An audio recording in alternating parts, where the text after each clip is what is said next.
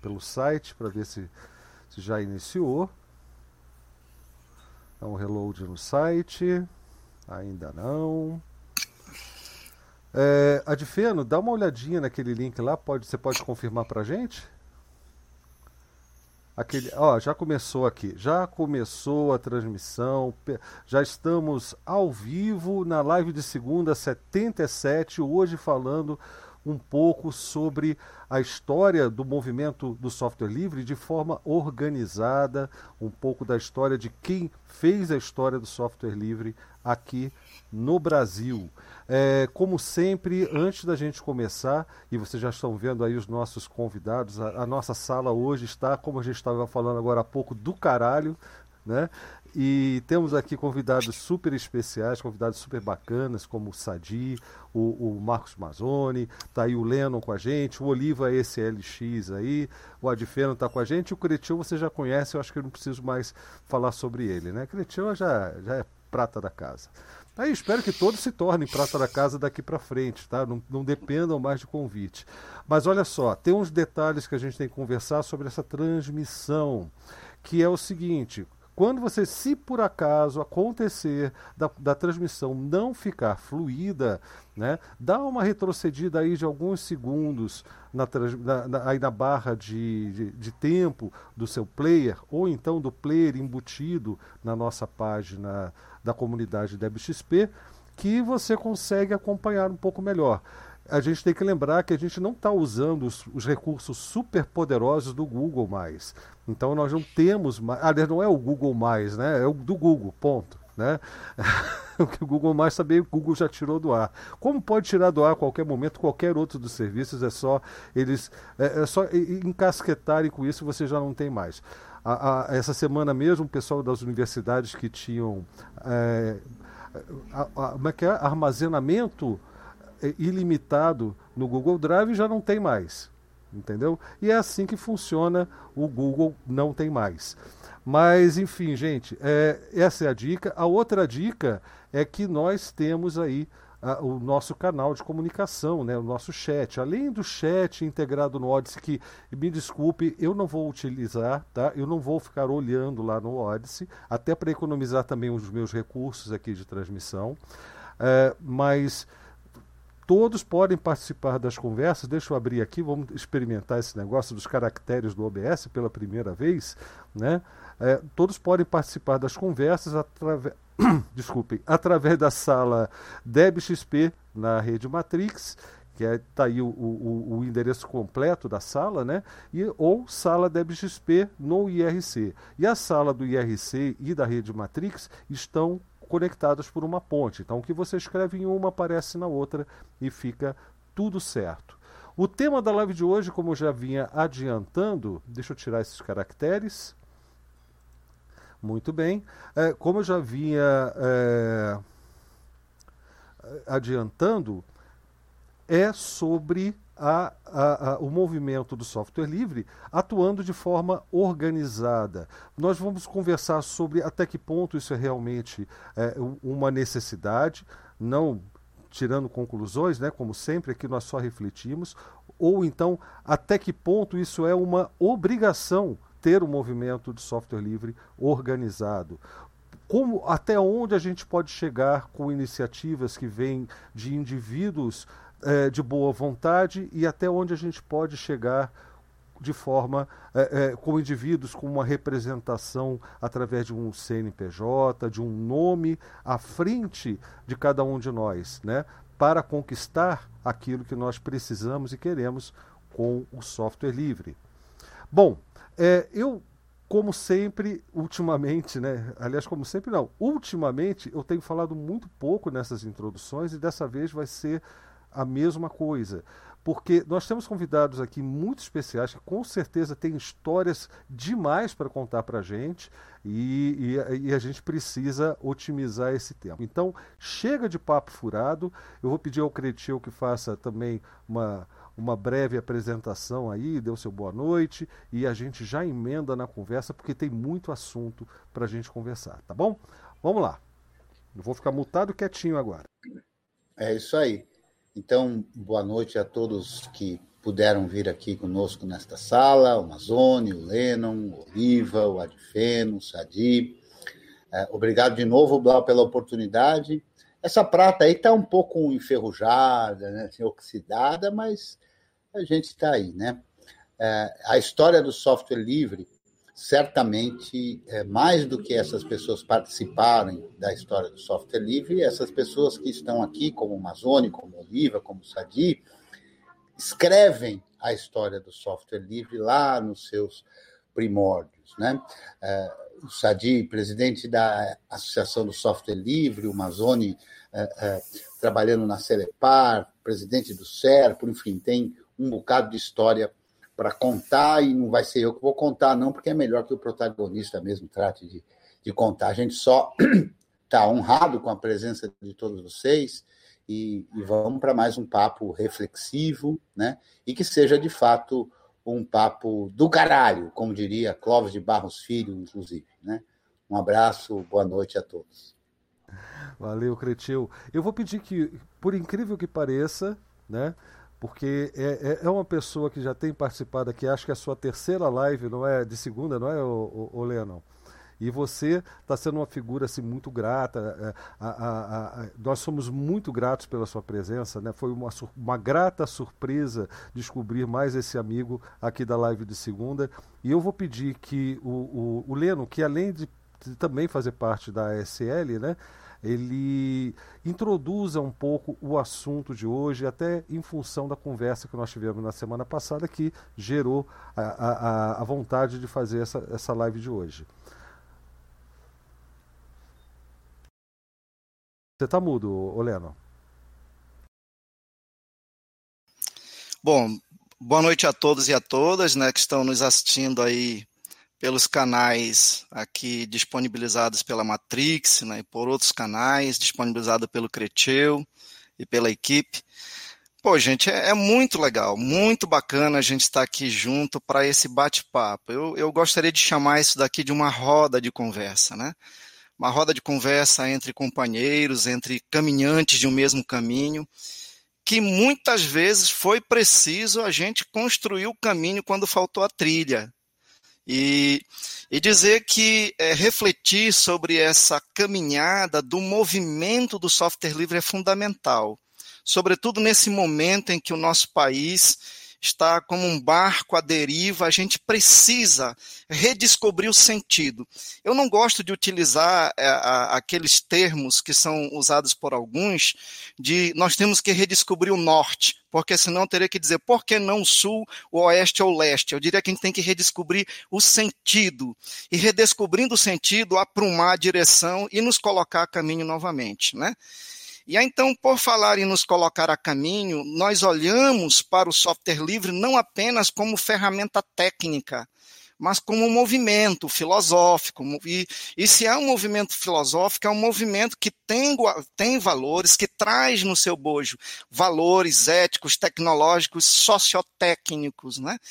E esse movimento tem um início. E eu acho que olhar aqui para as figuras é, muito emblemáticas e muito significativas né, do ponto de vista da história do software livre no Brasil, como, por exemplo, o Creteu, porque o Creteu também está aí nesse, nesse barco que um dia saiu do porto e se lançou ao mar.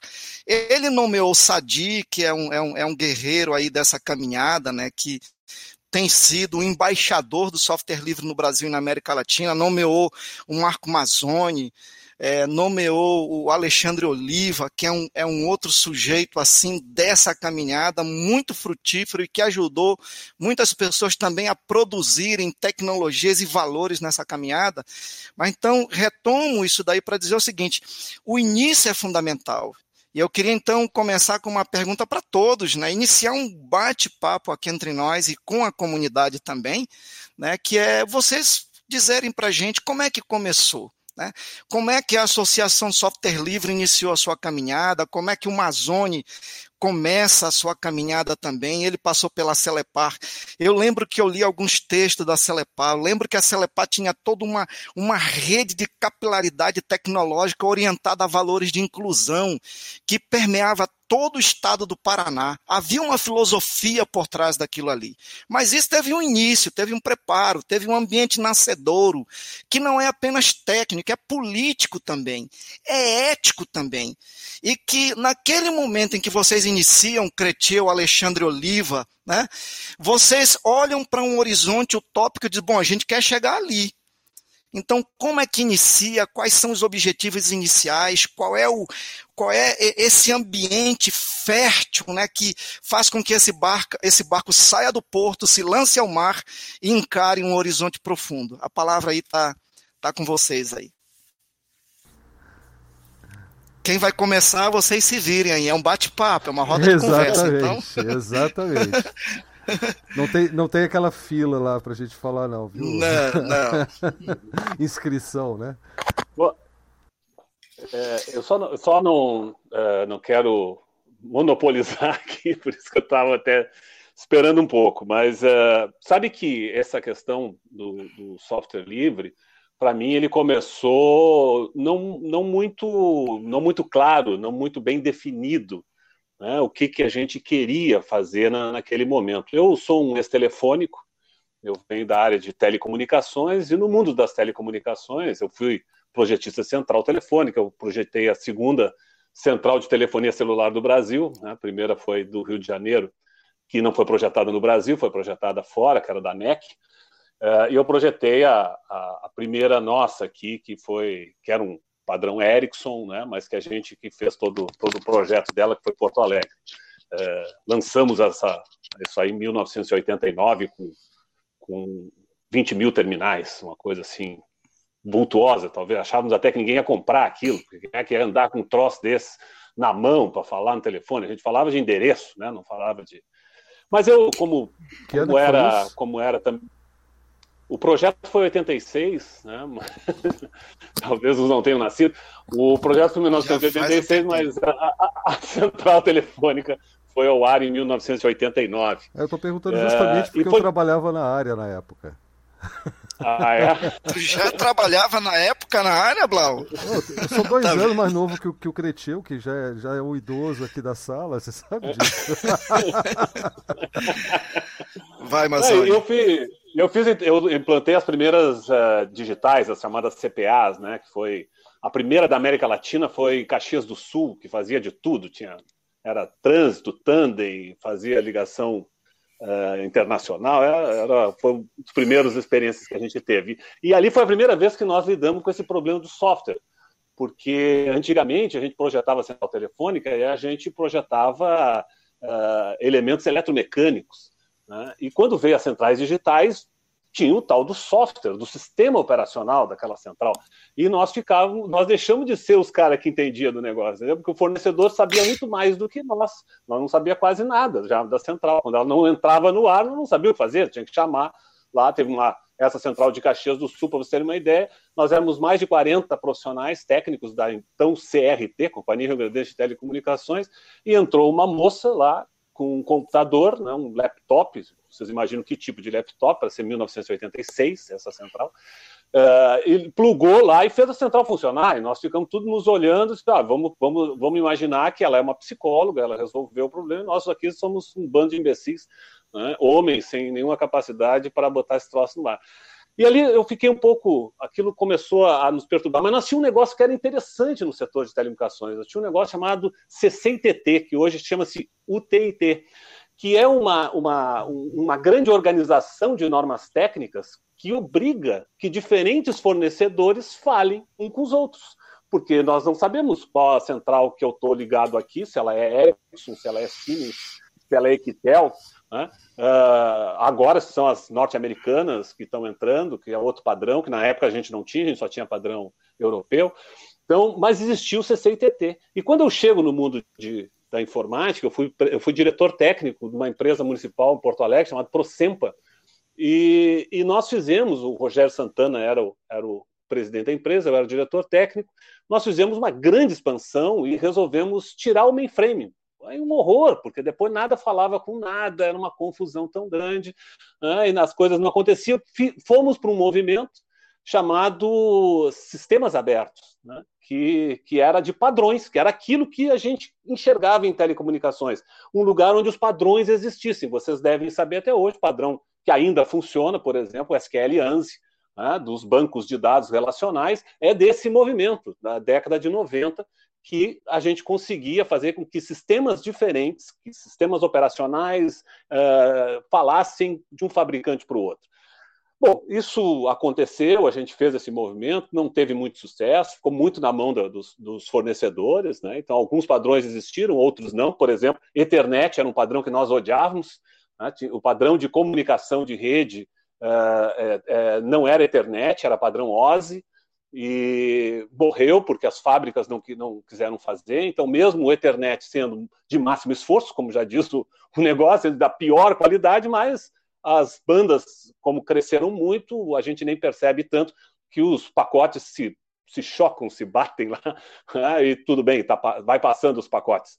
Uh, eu, eu, virei um, um, certo especialista, fiz uma rede em Porto Alegre com um padrão que não era o padrão Ethernet, né? criamos a primeira rede de fibras óticas em Porto Alegre, foi projeto meu, pessoal, porque eu vinha da área de telecom, então eu, eu fiz aquele, aquele projeto, e em 1999, nós ganhamos o governo do Estado do Rio Grande do Sul. E quando nós fizemos esse movimento na Prefeitura de Porto Alegre, nós transformamos a Prefeitura de Porto Alegre na segunda prefeitura mais informatizada do planeta. É coisa de gaúcho, mas é isso mesmo. Nós só estávamos atrás de Barcelona na época, em termos de, de automatização. E, e quando a gente ganhou o governo do Estado do Rio Grande do Sul, foi como se fosse um upgrade. Todo mundo que era de uma área passou a ser da mesma área no Estado. Né? Só que eu, ao contrário de ser diretor técnico da Procemp, eu virei presidente da Procergs, eu era chefe do SADI. Né? Então eu virei presidente da Procergs. Quando nós chegamos no governo do Estado, o governo do Estado do Rio Grande do Sul tinha a mesma quantidade de microcomputadores que a Prefeitura de Porto Alegre vocês terem uma ideia como era a defasagem tecnológica que nós vivíamos naquele momento. Os secretários, o secretário da Fazenda era o mesmo, o secretário da Fazenda de Porto Alegre, o secretário de Desenvolvimento era o mesmo, eles olhavam para mim e diziam, bom, Amazônia, agora é só fazer aquilo que vocês fizeram lá na, no Estado. Só que o governador olhava para mim e dizia, mas não tem dinheiro para fazer nada disso que eles estão querendo fazer. Então, como é que vocês vão fazer? E aí entramos nesse negócio, o que, que nós vamos fazer? E aí eu tinha um, um conhecido no Rio de Janeiro, né? um rapaz chamado Djalma que ele, inclusive ele mesmo parece o Pinguim, né? ele mesmo parece o Tux. Uh, e eu ia algumas vezes, fui algumas vezes ao Rio de Janeiro para ver se a gente conseguia criar parcerias com a Proderge. Com, naquela época, um... o Djalma, naquela época, o Djalma ainda tinha cabelo? Tinha, tinha cabelo, tinha cabelo. Ele era o próprio Tux. E, e, o Djalma, toda vez que eu saía das reuniões, ele me chamava no sindicato do shopping, então foi aí que aconteceu o software livre para mim, foi no sindicato do shopping, então tu entendeu por que, que eu pedi cervejas, né? Uh, cheguei no sindicato do shopping lá e, e o Sadi, o Sadi, desculpe, o Djalma dizia para mim, Zone, eu tenho a saída, eu tenho a saída, tu vai conseguir fazer muita coisa gastando menos. Então por isso que ele não foi muito nobre, mas era isso. E eu tomava shopping, nem dava bola pro, pro Djalma, até que um dia acho que eu tomei chopp demais e resolvi dar bola pro Djalma. Né? E aí ele levei o Djalma para Porto Alegre, né? aí se reuniu lá com o Sadi, se reuniu com todo mundo lá, fizeram um treinamento e eles voltaram lá dizendo, tá, tá aqui, nós montamos um plano para implantar software livre, então vamos lá, seja o que Deus quiser, vamos, vamos nesse negócio aí, vamos ver o que, que acontece.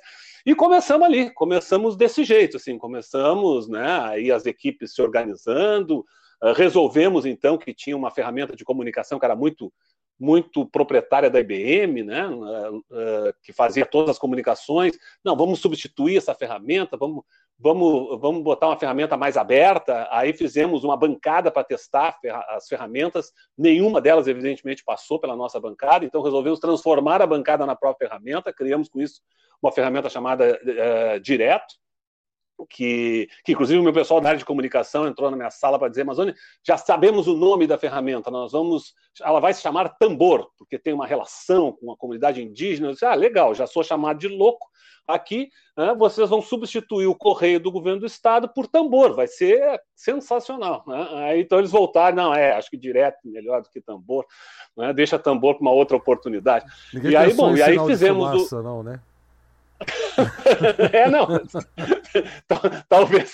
Não, porque aí é, é, isso, né? A questão ideológica é, é, muito legal nisso tudo, né? É mais legal, inclusive, do que o código. Mas eu também tinha que me preservar, porque eu já, a essa altura do campeonato, eu era o doido que queria botar software livre no governo do Rio Grande do Sul. Que, que bobagem é essa?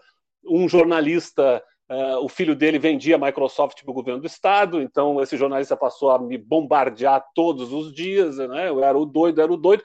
Tanto é que aí eu resolvi fazer o seguinte: olha, vamos, existem mais pessoas usando esse negócio no mundo? E claro, tem. A NASA usa, a, a Ferrari usa.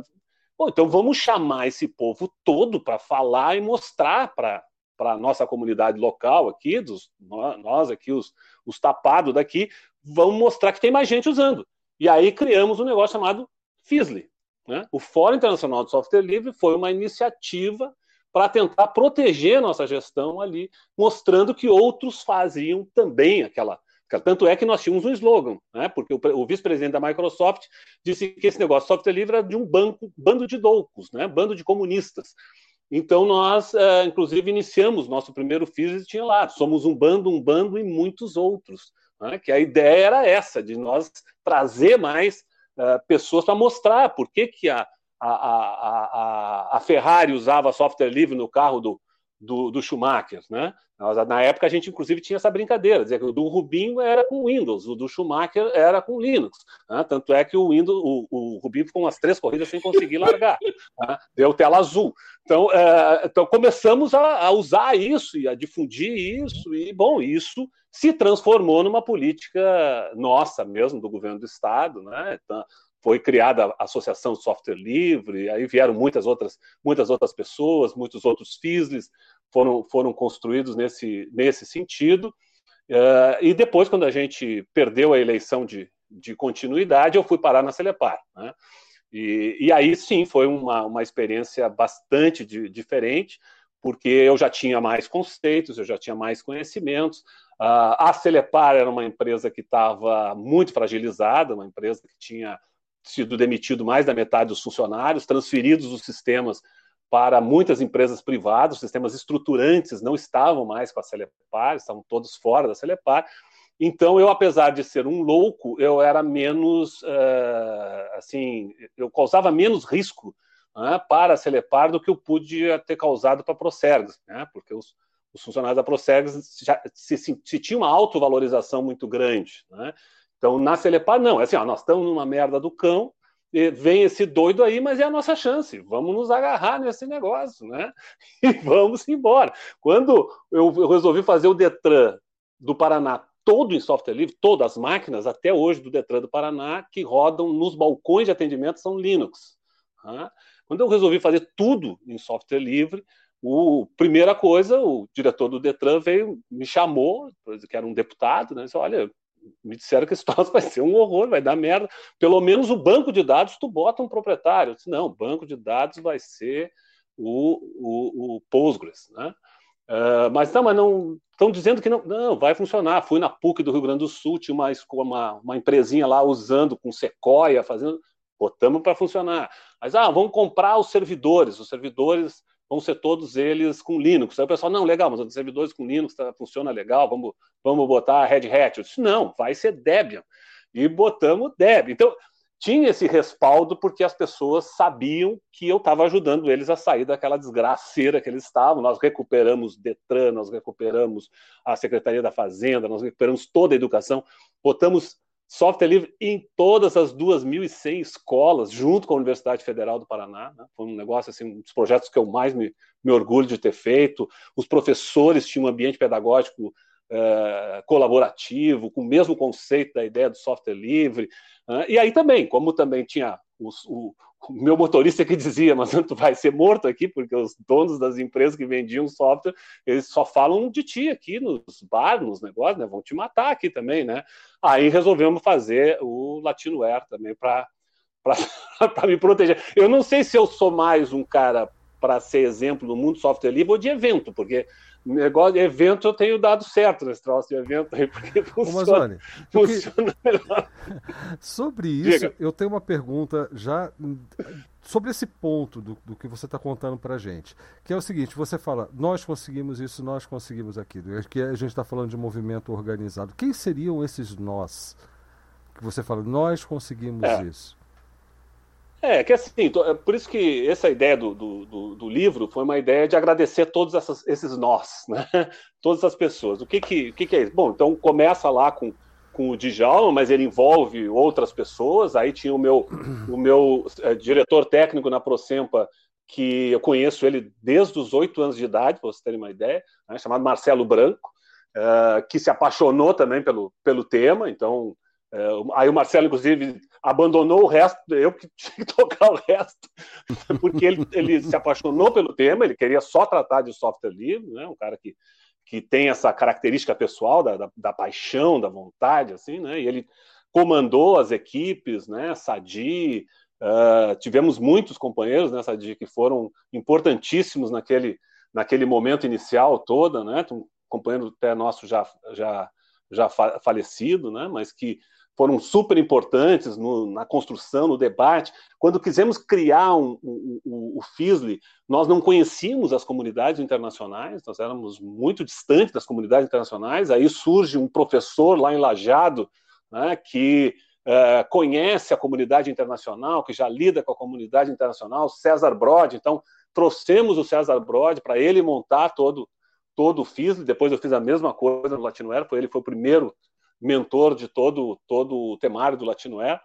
Então, é, e aí ele vai nos introduzindo nessas, nessas comunidades, né? Então, conhecemos o, o, o ICASA, eu tive é, em Boston algumas vezes é, com o pessoal do ICASA, acabei virando da comunidade é, Debian é, internacional, então eu participava dos eventos da comunidade Debian internacional para mostrar os avanços do uso do software livre, então começa a envolver cada vez mais mais pessoas. Né?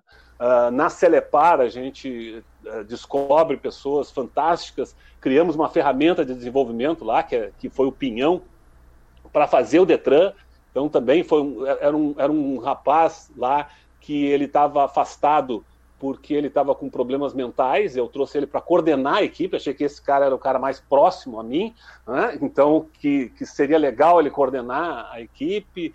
Uh, e aí surge outras pessoas, né, que vão que vão estar junto com, com a gente todo esse todo esse processo o, o, dos desenvolvimentos. Acho que a, a gente vai uh, realmente vai, vai encantando, talvez pela nosso, pelo nosso entusiasmo, pela nossa alegria de ver as coisas acontecendo. As pessoas também vão se vão se incorporando a isso. O, o, governador no Rio Grande do Sul me deu todo, todo o apoio, né? foi nos, nos eventos. Quem era o governador? Quem era o governador Amazônia na época? Olívio Dutra, né? ah, é, que, tinha, que tinha sido prefeito de Porto Alegre. Eu fui assessor dele na, na, na prefeitura, né? foi aí que eu, que eu saí da CRT, inclusive, e vim para e vim para a política, vamos dizer assim, né? porque eu, eu tinha virado chefe de, de, de, planejamento e a gente tinha que dar uma ajeitada na questão do orçamento participativo em Porto Alegre. Então, por isso que eu fui cedido para lá. Em 98 eu volto para a Telefônica, para a CRT, já é a Telefônica, acabo ficando um ano na Telefônica, então também os espanhóis, é um negócio incrível, né?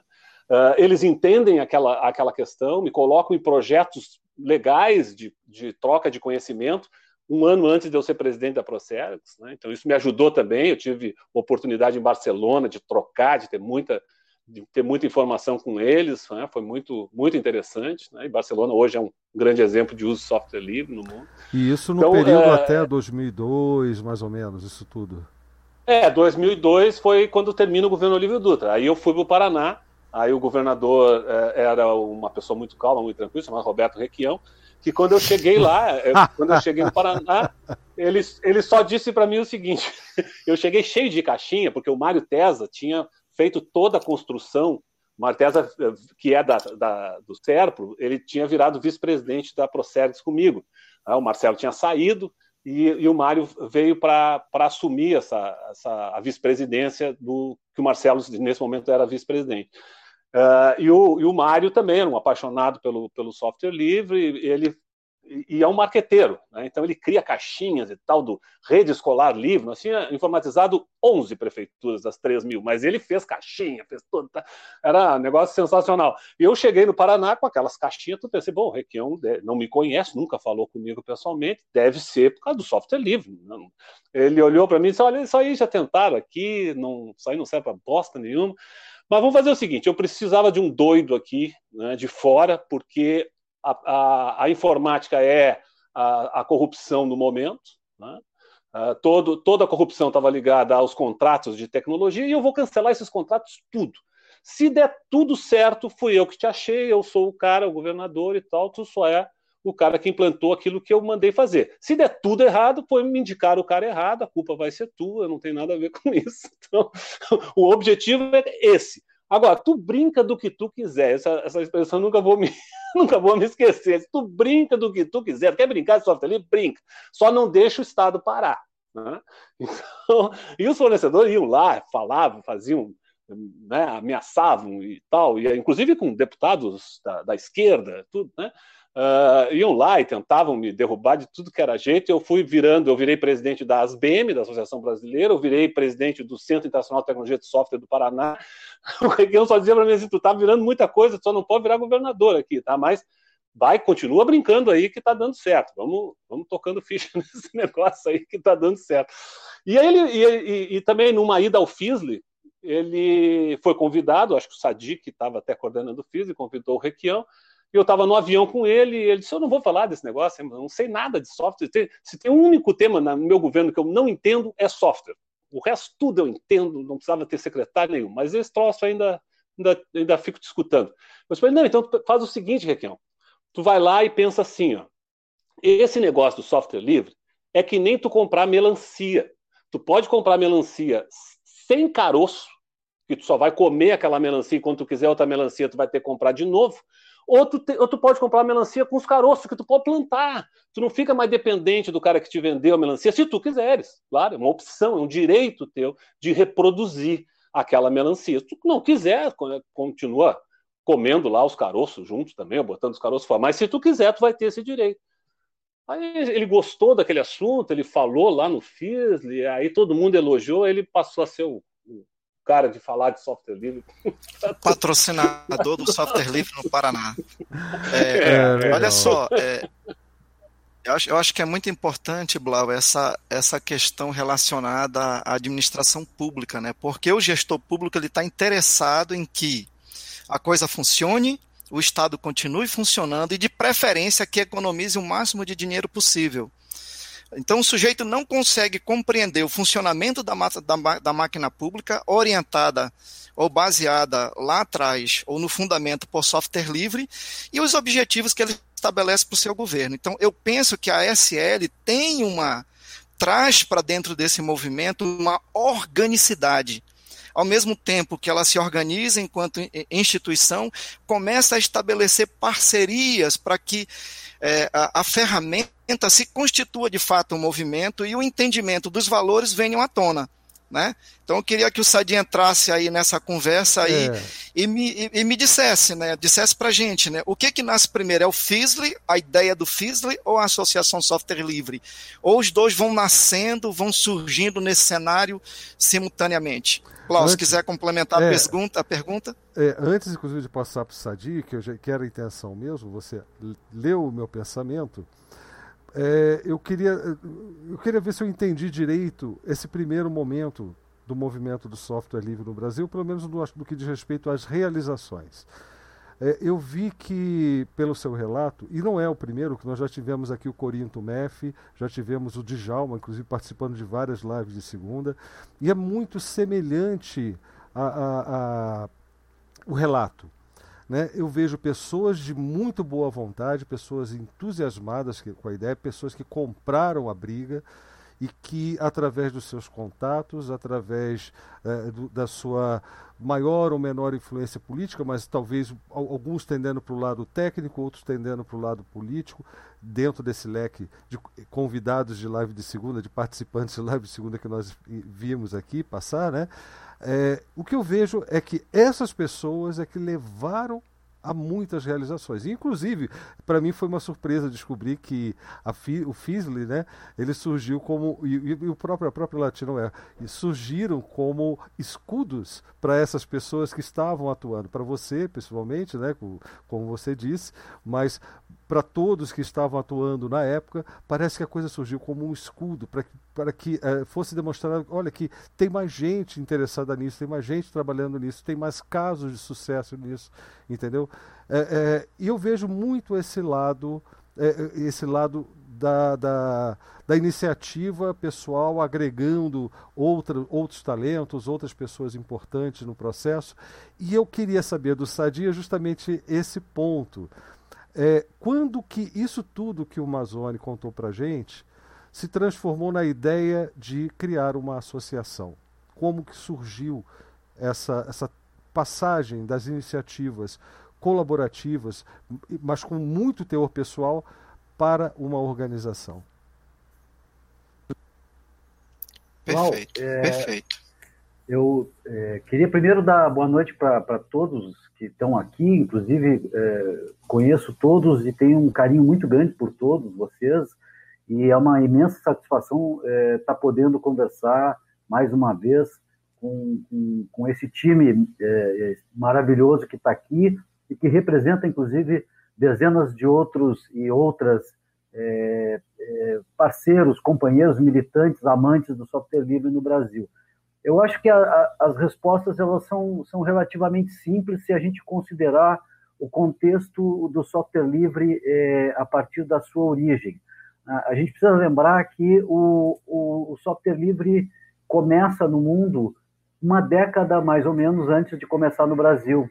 Né? E quando ele chega aqui, quando, ele, quando, quando a gente toma a ideia do software livre ergue a bandeira do software livre e, e, e resolve dar o pontapé inicial num movimento nacional, uh, numa ação que a gente vai chamar depois o resto da vida de Projeto Software Livre Brasil, criando inclusive os PSLs estaduais, é, é, criando a Associação Software Livre e criando é, quase duas décadas de, de, de, um evento internacional que é o FISLI, né? que é, é, ultimamente não tem acontecido por conta das muitas mazelas que esse país tem vivido, tudo isso acontece porque lá na origem nós temos a, a, a, generosidade de uma ideia que coloca princípios na mesa e no coração e na mente das pessoas que são absolutamente relevantes e absolutamente é, verdadeiros. E, e, é, e, é, isso que faz com que exatamente a gente a gente mesmo é, é, de maneira é, aparentemente errática, mesmo de maneira aparentemente é, individualizada, solitária, a, a, gente construa uma ação e articule uma ação que, que, que, nos unifica, que nos une e nos unifica há pelo menos duas décadas aqui. E, eu, e, e aí eu preciso, inclusive, para dizer isso, para afirmar isso, eu preciso dizer que a ideia do software livre uma vez que ela já existia no mundo há uma década, ela já, já estava no Brasil e, e havia pessoas trabalhando é, com, essa, com, essa, com, essa, com esse conceito, com essa, com essa perspectiva né, de estar tá, é, utilizando o código e compartilhando o código e, e, e contribuindo para o desenvolvimento de código, é, é, é, pessoas que, que, que, ajudaram muito lá na origem, que estão, inclusive, aqui conosco hoje. Né? Eu tenho certeza que Cretil já devia ter é, dado uma, uma, uma, futricada lá nas primeiras discos que apareceram é, é, é antes de 99, se não, se não muito antes por ali. Né? Alexandre Oliva também deve ter uma experiência parecida nesse sentido. Né? E o nosso grande amigo Djalma Valois, na realidade, fazia parte do movimento sindical, né? do Sindicato dos Trabalhadores em Processamento de Dados, né? é, ele era ele era da DataPrev, se não me falha a memória, Rio de Janeiro, acho que era no, na época, né, Amazônia? E, sim, e, sim, sim. E, e aí e a gente, o movimento sindical dialogava eh, nos estados através eh, através através do movimento eh, da, da, da, sua ação de construção da luta pelo trabalhador. Então, eu naquela oportunidade fazia parte um pouco antes, um pouco antes do Amazônia assumir a Procergs, eu fazia parte, sou do quadro de carreira da Procerdos há, quase 35 anos agora.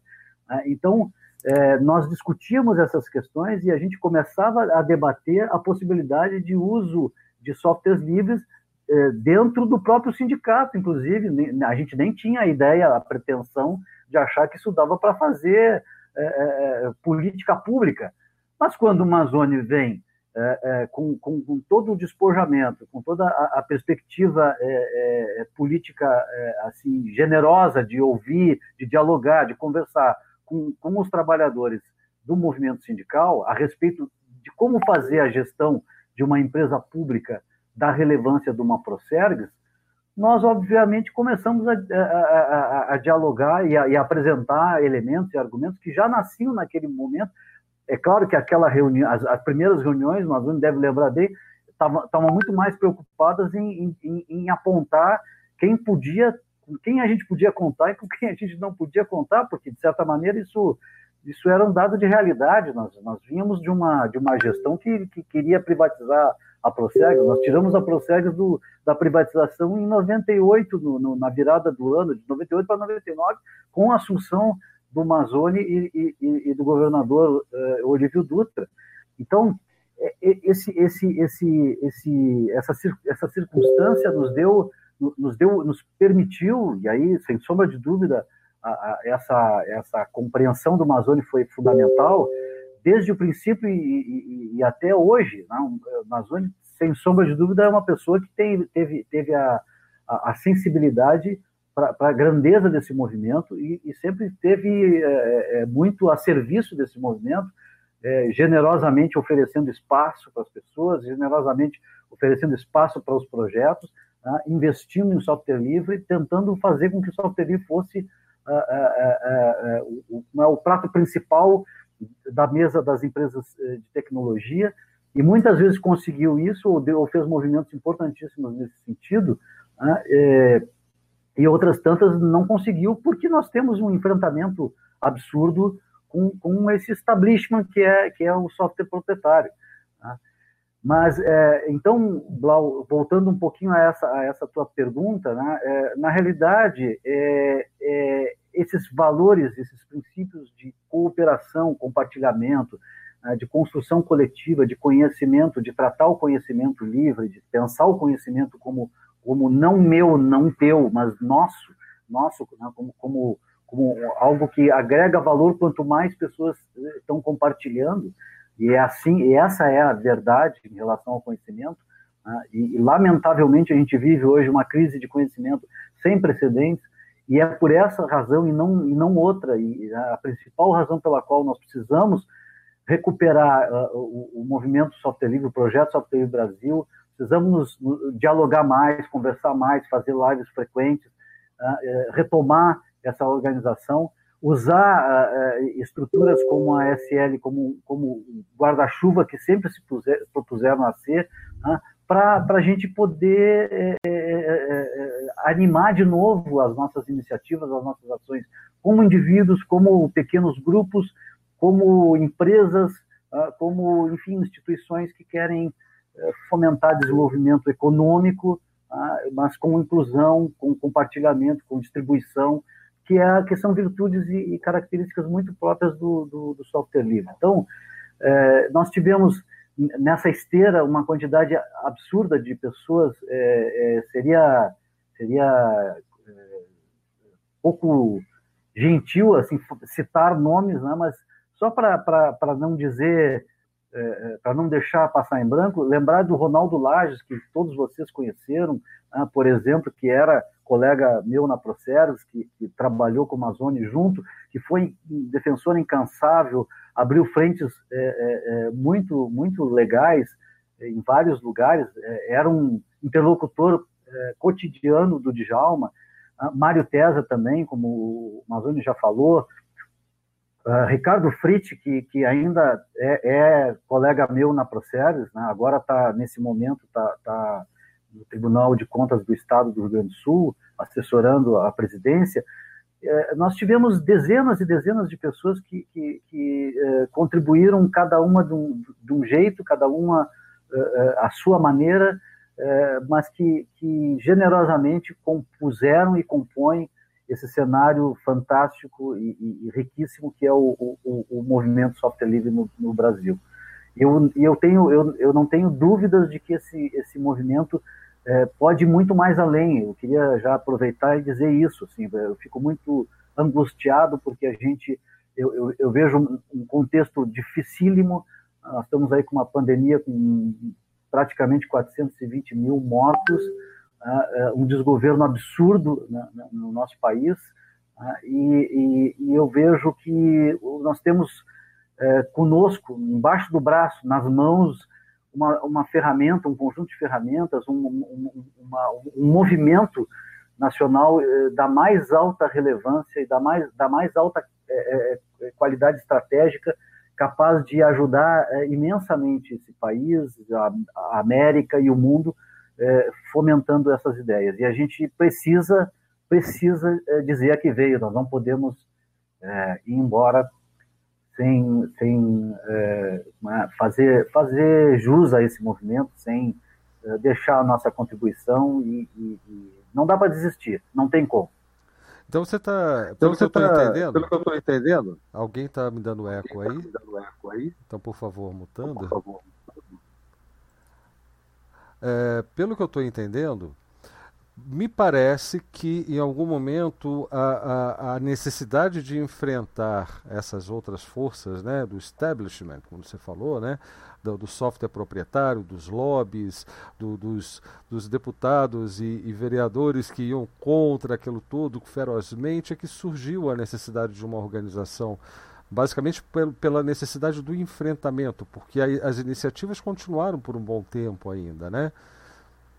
É, mas hoje eu, eu não mas... vou, eu, não quero, eu não quero chegar ao cenário de hoje ainda, Sadi, porque a gente precisa é, é, fazer um salto histórico reverso, que é lembrando que o que o Mazzoni contou para gente, que, e você complementou, é, também se parece com a própria origem do software livre. Eram universitários, né, comunidade de hackers que de repente é, é, foram, foram obrigados a lidar com equipamentos que chegavam com cheios de restrições, eles meio que se rebelaram com aquilo tudo, e aí teve um, um outro doido, né, o tal de Richard Stallman, que falou assim, não, eu vou fazer um, um, um, sistema operacional livre, ele vai ser parecido com o Unix e tudo mais, e começou toda aquela coisa envolvendo a, a, boa vontade, a generosidade de outros hackers, até que, se não me engano, coisa de quatro anos depois é que surgiu a Free Software Foundation. Não sei se foi exatamente esse período.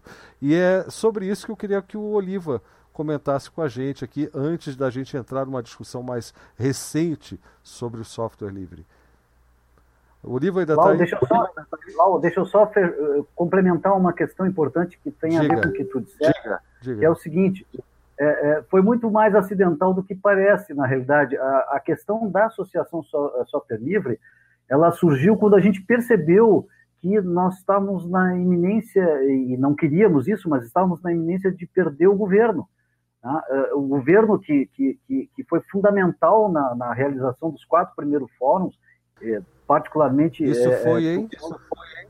Isso em, em 2002 para 2003 né, que, que, é quando terminou a gestão. É, esse, é, a, gente, a gente, que é justamente quando surge a ESL. Nós, nós passamos, é, paramos para pensar, olha, nós não podemos perder esse movimento. Então, nós precisamos de uma instituição que abrigue, que, que, que seja responsável pelo Fórum Internacional Software Livre. E aí criamos a associação. Mas, a partir daí, nós imediatamente, logo depois, começamos a perceber a importância disso para isso que tu fala, que é vertebrar um movimento nacional legítimo, genuíno, é, consistente para fazer o enfrentamento e levar a bandeira do software livre de, de fato e, e, e afim ao cabo. Maravilha. Oliva está com a gente? De, deixa eu só tirar uma duvidazinha. Davi, o Ronaldo Lages, ele já, já faleceu, né? O Ronaldo Lages já não está entre nós, né? Isso, já faleceu. Ó, Olha, Blau, é, o Ronaldo Lages era um cara tão preocupado com a interação da, da, das pessoas ligadas à SL que, através dele, nós construímos algo histórico é, as assembleias da ASL aconteciam presencialmente. E numa articulação com Ronaldo Lages, obviamente houve um preparo. Durante uma reunião do conselho da ASL, nós conseguimos levar a assembleia, a reunião dos associados, uma reunião consultiva, uma reunião válida, inclusive, para dentro do FISLI, então, Ronaldo Lages costura esse, esse momento que para mim é histórico, né? Que havia essa cobrança dos remotos, dos chamados remotos, a gente não conseguia participar das reuniões da SL, né? Então, hoje seria mais fácil com Jitsi, com ferramentas como essa que a gente tem aqui, mas a gente ainda, não tinha essa coisa robusta que a gente tem hoje, né? Então, Ronaldo Lages, eu dedico aqui esse momento, lembrar essa memória, fazer memória desse nosso companheiro que, de fato, tinha uma preocupação orgânica, com o sentido orgânico, interativo e, divers, e plural da, da SL. Fica aí o registro aí. Muito obrigado, Lela. Agora sim, Oliva. Saudades livres do Ronaldo, né?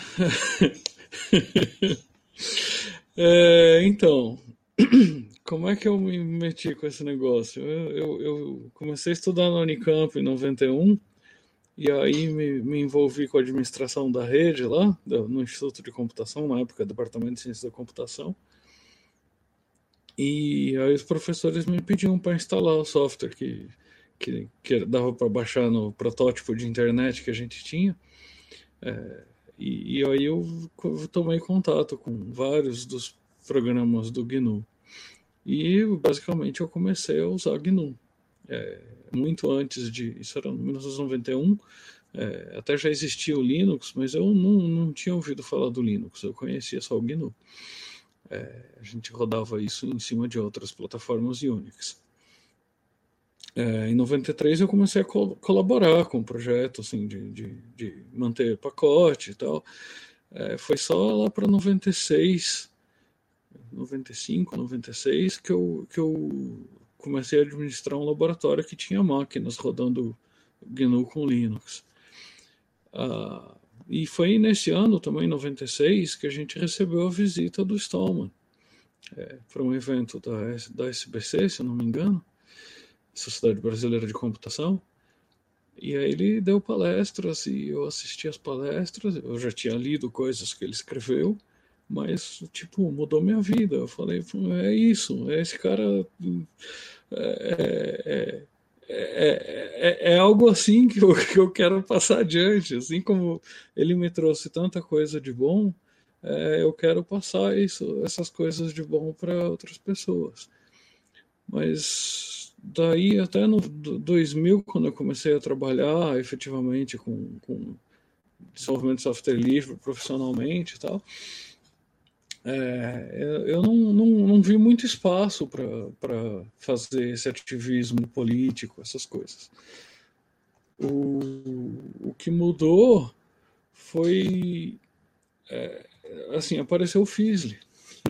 Eu vi o anúncio do Fizzly no, no, no ano 2000, eu falei, tá aí, tá aí a minha oportunidade de começar a fazer o ativismo. Aí eu fui, é, assim, sem conhecer ninguém, sem, eu mandei um artigo, né, pro, pro, pro workshop de software livre, ele foi aceito, publiquei, fui lá apresentar, conheci o Mazone nessa ocasião, é, comecei a conhecer o pessoal que, que fazia acontecer o software livre, né? Porque, enfim, eu, eu, eu até ali tava, tava, tava de figurante, né? E assim, até, até 2005 é, eu dei uma palestrinha aqui, outra ali, fui umas duas, três vezes no Fisley, uma, uma, outra vez a convite do Djalma, inclusive. Saudade do Djalma, faz horas que eu não vejo ele.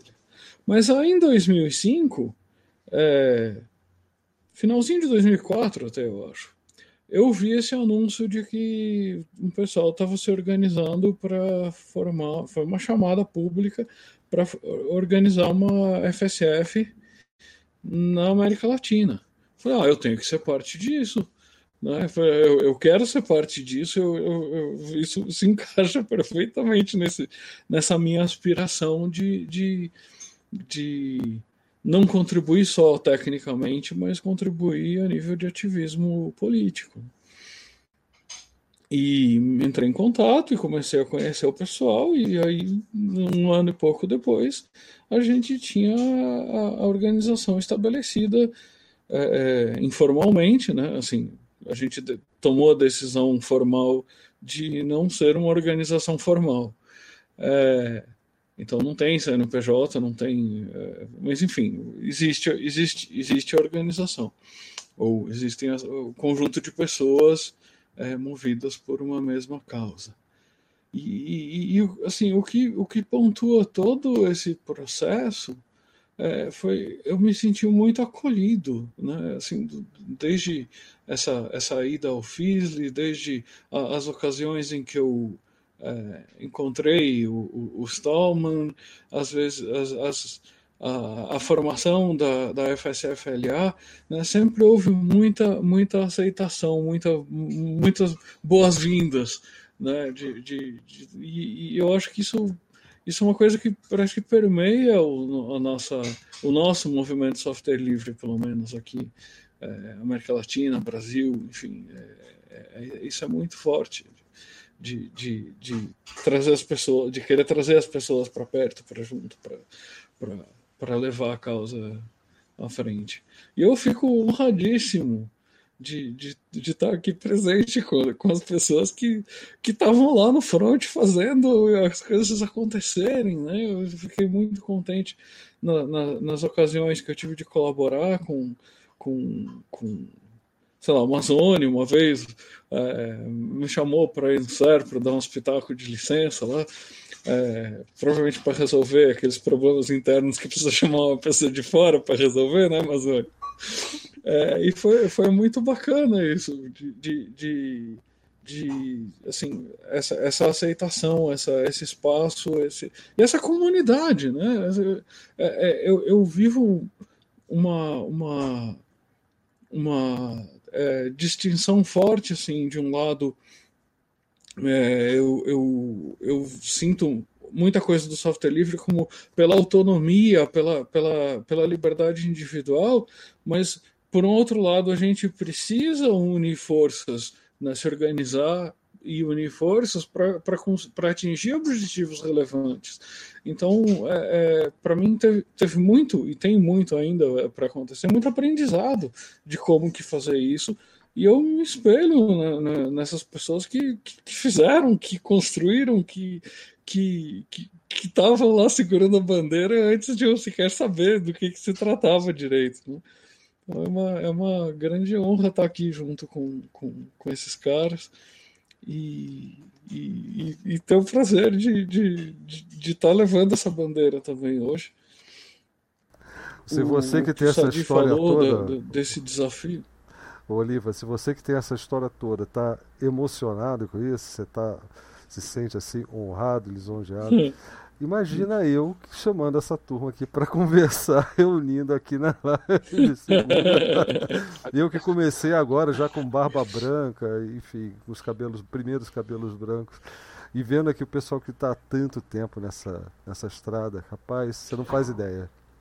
Você inclusive. Mas né? deixa eu só aproveitar o livro, deixa eu aproveitar o livro aqui, pra, porque ele mencionou essa vez que eu chamei ele, e eu usei o Oliva, né? Foi muito importante, porque eu tinha feito uma ferramenta, comentei com vocês há pouco aqui, para fazer o Detran do Paraná, é, que eu achava aquilo sensacional. Era um gerador de código Java e tal, né?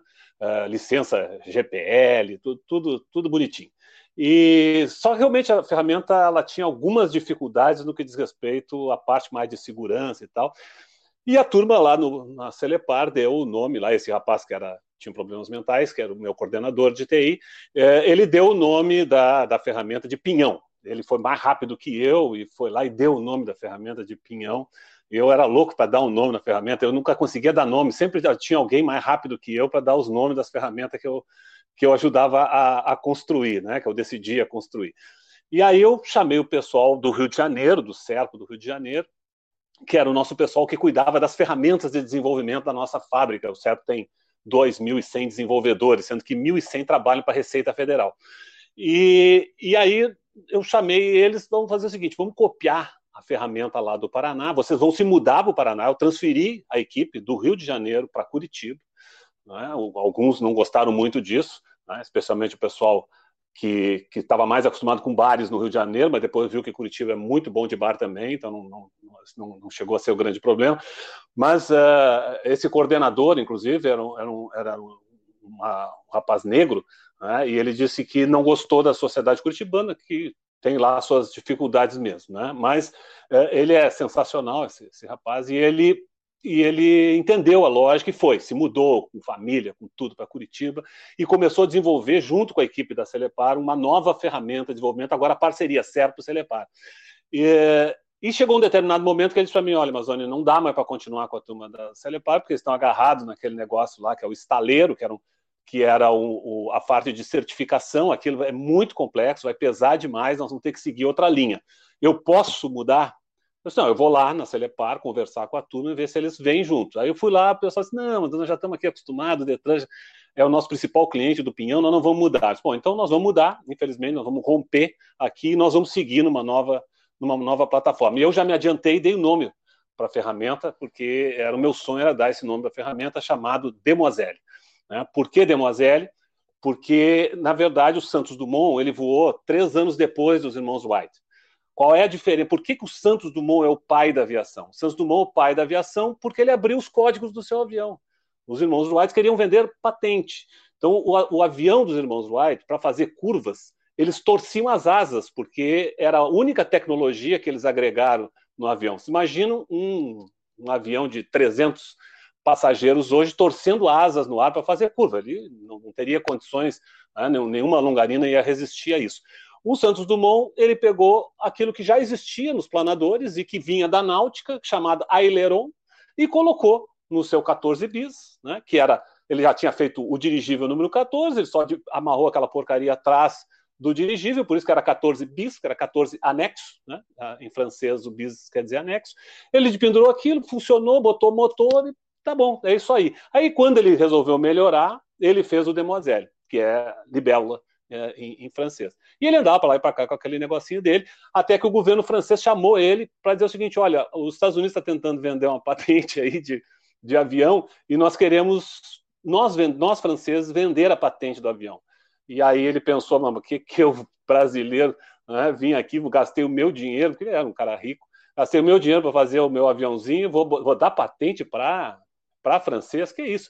Atravessou a rua, ele morava na Champs-Élysées, atravessou a rua ali, na, mesma mesmo lado da Champs-Élysées, mas uma, na esquina seguinte, foi no, no, no, Clube de Aviação de Paris, escreveu todas as especificações do Demoiselle e escreveu embaixo: é possível copiar, é possível alterar, não é possível patentear. Esse é um bem que eu deixo à humanidade. Então, o Santos Dumont fez a primeira GPL, isso lá em 1906, 1907, ele fez a primeira licença GPL Primeiro gente tem, tem, conhecimento. isso, então, eu queria, porque queria botar esse nome. Dei o nome da ferramenta, só que eu não conseguia entrar na Receita Federal, porque a Receita Federal era tudo padrão Oracle, né? Microsoft em todas as máquinas. Primeira semana que eu chego no Serpo, me chamam para uma reunião que eles estavam atualizando 40 mil licenças de Microsoft, e eu digo no, na, na, frente do ministro lá que isso era bobagem, que não tinha, o David estava comigo, não tinha que atualizar licença nenhuma, que a gente ia fazer migração de tudo. O pessoal já começou a me odiar, achando, ih, lá vem mais um doido aqui para encher o saco nosso. Aí, bom, mas eu quero entrar na, na Receita, nós temos que entrar, temos que entrar. E o Oliva, ele tinha um questionamento sobre aquele produtinho de software que o governo federal distribuía para fazer o imposto de renda da pessoa física. Né? Aquele, aquele produtinho, na verdade, o Oliva, com toda razão, era uma grande pirataria do governo federal.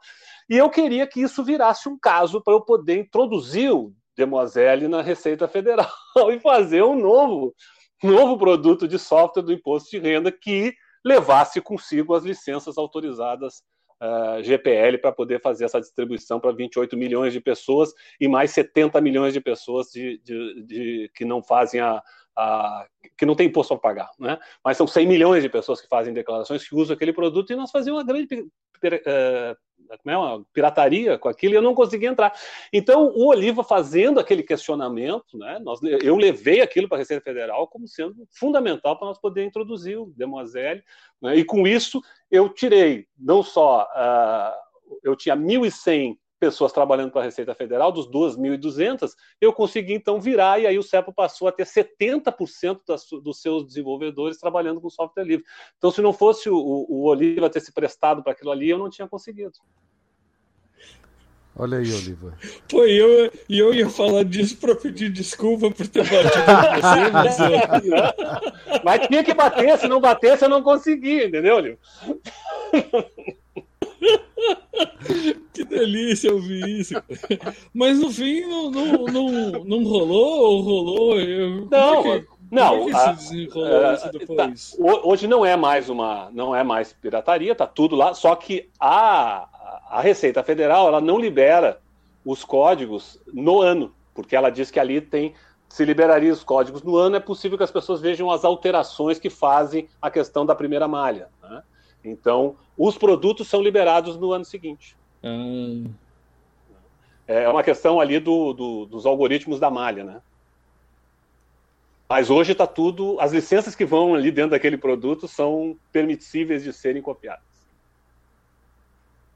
Ah, sim, é. isso, isso, isso foi resolvido, sim. Isso realmente foi resolvido.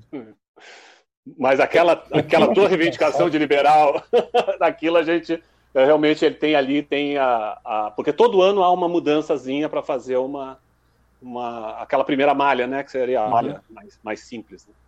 Isso é um pouco uhum. do que uhum. diferencia o software é livre do software público, né? Que o software público deve ter algumas preocupações a mais a considerar, tipo segurança de, de, dos dados, essa coisa toda. Ou não, ou ainda assim seria livre, software livre. Não, a, a, o, o, governo federal, é, que levou uma ideia que nós começamos na Procergs de software público, né, nós tínhamos uma ideia diferente na Procergs software público. Porque quando eu comecei com esse, aquele negócio das reuniões com todos, todos os, os, presidentes de estatais e tal, e a turma. Tinha uma turma que começou a, a, se entusiasmar também, e diga-se passagem, pessoas de outros campos políticos, né, não eram nossos, assim, dizer, da, da, da esquerda, né, que como eu sou, mas outros lugares, como lá, por exemplo, em Sergipe, tinha muita gente entusiasmada com, com as possibilidades, e alguns diziam assim: não, mas vem cá, eu tenho um produto que é em software proprietário, mas como é que eu faço para que eu, eu possa disponibilizar para vocês? Né? Não, não quero cobrar nada pelos códigos. Aí veio a ideia do software público. Essa foi a primeira ideia do software público. Hum. O governo federal, quando adotou isso, isso já foi, já foi depois, já foi a partir de 2003, né? Foi, inclusive, um trabalho do Corinto, importante trabalho do Corinto, junto com o Rogério Santana, que era o secretário de, de da SLTI. Uh, eh, eles, eles criaram o espaço do software público como um repositório de produtos em software livre. Então, o software público do governo federal, ele não tem essa característica que nós até tem, incentivamos naquele período ali até 2002, até final de 2002, que era mesmo que fosse de um software proprietário, mas se a empresa pública quisesse disponibilizar, ela poderia disponibilizar. Eles ali fizeram uma, uma restrição. Tanto é que eu demorei muito para colocar o Expresso no software público, porque eu achava que não era o melhor nome né, para isso. Então, eu tinha uma comunidade do Expresso, eu achava que uh, uh, o governo federal tinha que fazer espaço de comunidade. Para mim, assim, uma das coisas que eu vivi, uh, que foi que foi um aprendizado para mim, foi quando eu saí do, da Procergs, nós tínhamos feito o direto, eu implantei imediatamente o direto no governo do estado do Paraná. Foram mais de, de 40 mil contas que nós botamos o direto. E a nova diretoria da Procergs, ela pegou as últimas versões que eu não tinha feito o registro, né? Uh, e, e, fechou o produto. Eu tinha que voltar à versão que eu tinha deixado aberta. Né? Então eu, eu, perderia uns seis meses. Eu chamei os técnicos da Celepar e disse para eles: uh, façam isso, recuem, vão até aquela versão que estava liberada e refaçam. E os técnicos da, da Celepar disseram para mim assim: não, mas nós não vamos fazer isso. Nós vamos pegar um que já existe, um que já é de comunidade internacional, porque daqui um pouco tu, tu vai embora daqui, vem um outro e vai fechar também. Então nós já vamos nos incorporar a uma comunidade. E aí o Expresso surge a partir da comunidade do eGrouper. Né, que estava fazendo a mesma ferramenta para a administração da, da prefeitura de Munique, na Alemanha. Então, uh, nós nos incorporamos ao processo do. Então, eu, eu sempre uh, justificava isso e discutia isso com o Corinto, que eu achava que o espaço software público do governo federal ele tinha que ser uma ferramenta de comunidade, porque se não tem comunidade, não tem a mesma capacidade, a mesma uh, garantia de evolução, né? e alguém pode, com as licenças, inclusive, do, de Cambridge, né? mudar. Diga. Corinto, inclusive, que me mandou uma mensagem que está nos assistindo aqui. Eu falei para ele entrar na sala, mas ele está com algum probleminha, parece que não pode. Né? Além da minha falta de educação de chamá-lo muito em cima da hora, né? Que eu quero deixar registrado aqui, né? É, enfim. Mas eu acho muito bacana é, todos esses depoimentos aí. Eu estou aqui calado mesmo só para ficar assistindo, até porque é, o, o que eu quero dizer mesmo é que, olhe, não vai embora antes que a coisa acabe, porque o Blau disse que tem uma surpresa no final da live. Exatamente. Eu esqueci de falar isso no começo, mas eu estou colocando aqui no chat várias vezes que só quem ficar até o final da, da, da, live vai saber da maior surpresa que já aconteceu aqui numa live de segunda vocês realmente vão ficar muito contentes, como nós ficamos contentes, né? O, o Oliva também vai se segurar um pouquinho, né? E a gente não vai tocar nesse assunto, a não ser. Não é para contar ainda não, sobre. Não, não, não é, não é. Ah, ótimo, gente. Oh, mas é só para quem fica até o final da live, tá? Eu tô vendo aqui que o pessoal tá participando, o pessoal tá conversando muito sobre declaração de imposto, inclusive, né? Mas eu acho que a, a, a aquilo que, que, que, essa explicação agora aí do, do, do deixa eu voltar aqui para o mosaico, isso, né, porque todos estamos aqui numa, na, na, nossa mesa de bar virtual, sem álcool, né, só com café, por enquanto. Se o Juca tivesse aqui, ele diria: é, não, fale por você, né? Mas, enfim, é, é, eu, eu, queria só adiantar um pouco, já que o Cretil falou alguma coisa também, porque eu queria ouvir a voz anarquista a respeito dessa questão. E nós temos aqui os nossos.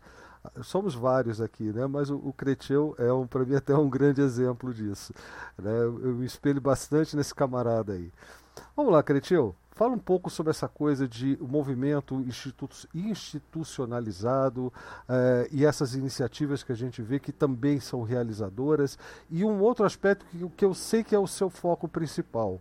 É, nós dois né, trabalhamos muito em cima do outro lado do movimento do software livre, que é aquela conscientização do utilizador final. Né? Nós trabalhamos muito com, com quem, está, quem está chegando agora na minha opinião, às vezes pelas vias incorretas, é através primeiro do software para depois para chegar a, a, a, todos os valores do software livre, né? E nesse ponto eu me alinho bastante com o Leno. Eu estou adorando as participações do Leno, porque ele fala muito da educação e esse, é nesse ponto que a gente atua bastante, porque não adianta você ter um, uma política uma atuação política se você não tem o apoio da base. E a base são os utilizadores, a consciência do utilizador, do, da pessoa que vai colocar um computador, né, o software no seu computador e que está lendo nas notícias lá a, a, a respeito da atuação é, de, um, de, uma, de uma decisão do governo, seja a prefeitura, seja o Estado,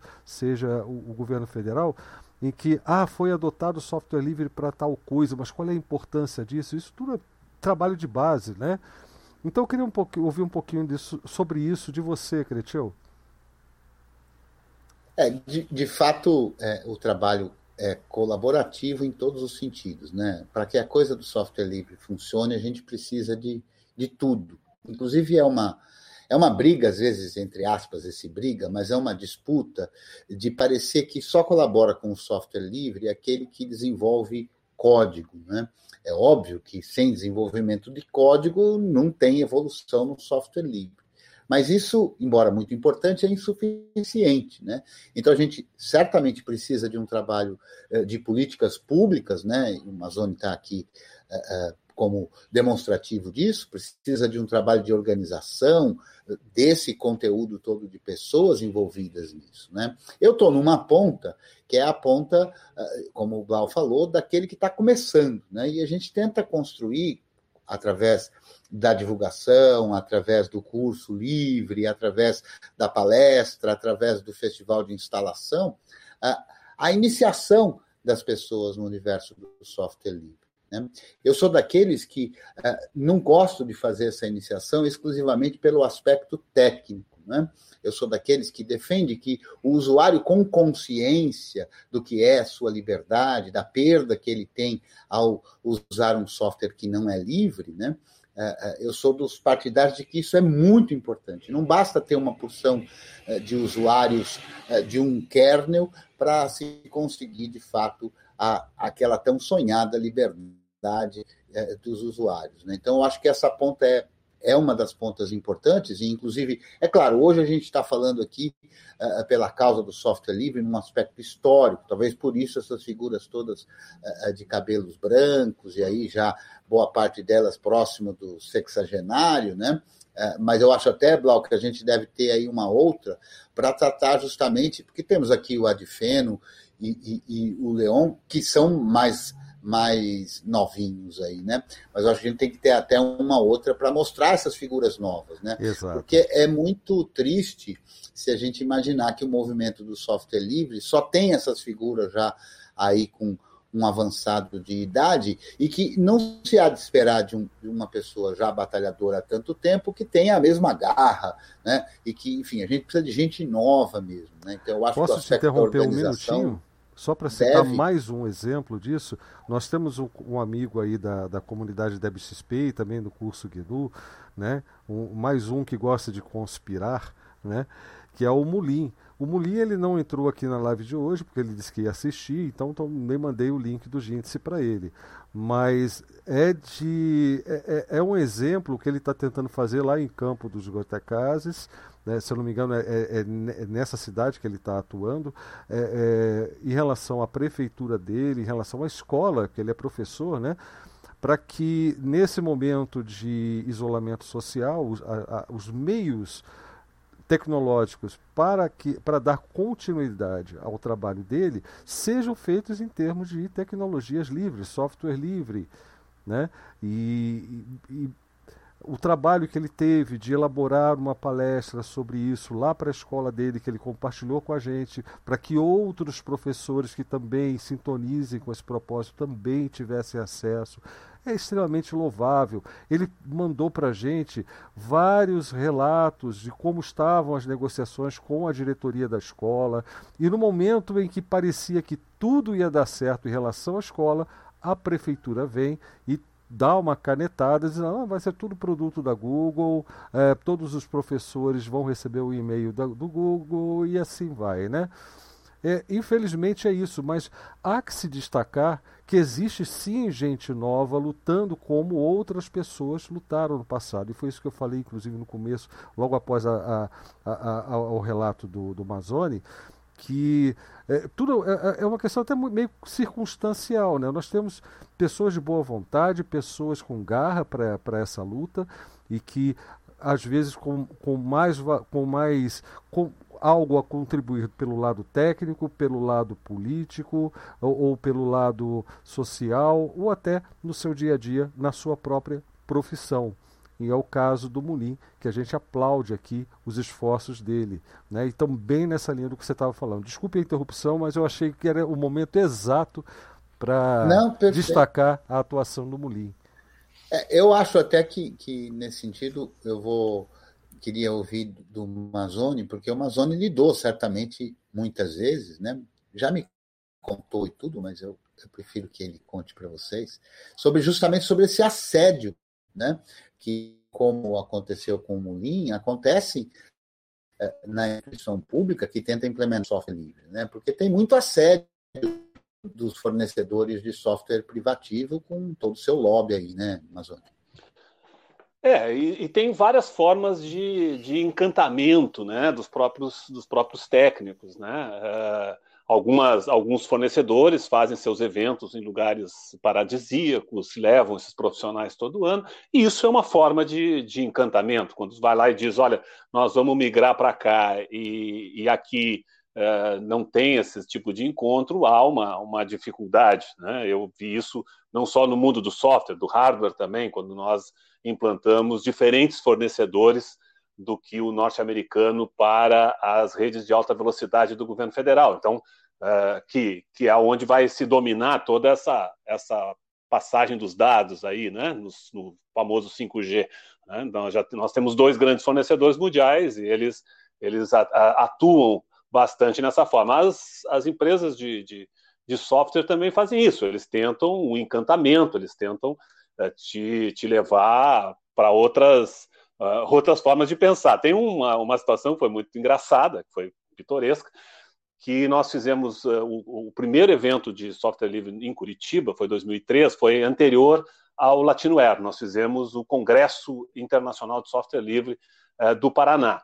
Uh, nós estávamos a recém chegando, então a gente achou que podia fazer um congresso, tivemos apoio de algumas, de algumas empresas locais e fizemos um congresso. A Microsoft através de, de, alguns parlamentares, né, disse, não, nós queremos entrar no evento. como eu tinha ido a, a, a São Francisco, eu e o Mário Tesa, uh, no, no, no, evento em 2002, que nós queríamos convidar o Linus Torvo para estar no FISLE, uh, e vimos que lá a Microsoft estava lá mostrando, inclusive, as suas plataformas que funcionavam, junto com as plataformas livres, eu disse, ok, vocês vão, vão poder entrar, mas vocês vão ter que pagar para entrar. Então, assim, pô, vamos conseguir fazer o evento com o dinheiro da Microsoft. A gente faz com o dinheiro da Oracle, por que, que não dá para fazer com o dinheiro da Microsoft? Né? Vamos, vamos fazer. E a turma me procurou, o Djalma estava junto lá naquele dia, a turma me procurou, a meninada, para dizer o seguinte, ó, mas nós vamos quebrar os CDs, vamos fazer, vai ser um negócio bem, bem agressivo. Ah, bom, é, é, livre, é livre, meus amigos. Vamos ver o que que dá, Deus que vocês não machuquem as pessoas. Vamos ver o que que dá. Pode quebrar o CD, mas não a cabeça do, do pessoal, né? Não a cabeça das pessoas. Não, as mas janelas, eles não fariam isso porque... É. Pode quebrar as janelas. mas eles não fariam isso porque aí a Microsoft aparece lá no, no dia do, da abertura do evento, uma, uma, uma van, né? Uh, e só desce modelo da van, que ia trabalhar no, no estandezinho.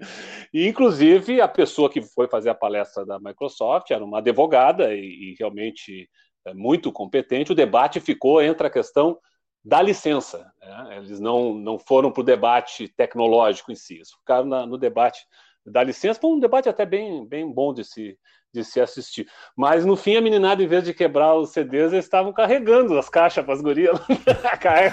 Ponto fraco que dos nerds, Não, não, né? essas meninas. então tem, tem diferentes tipos de encantamento, né? Comigo eles já fizeram ao contrário, eles contrataram um jornalista lá para ficar uh, perseguindo a minha vida o tempo todo, para botar notícias minhas. Então tem, tem diferentes tipos de, de, de, de enfrentamento, né? Para cada um vale, vale Mas, um olha, jeito, né?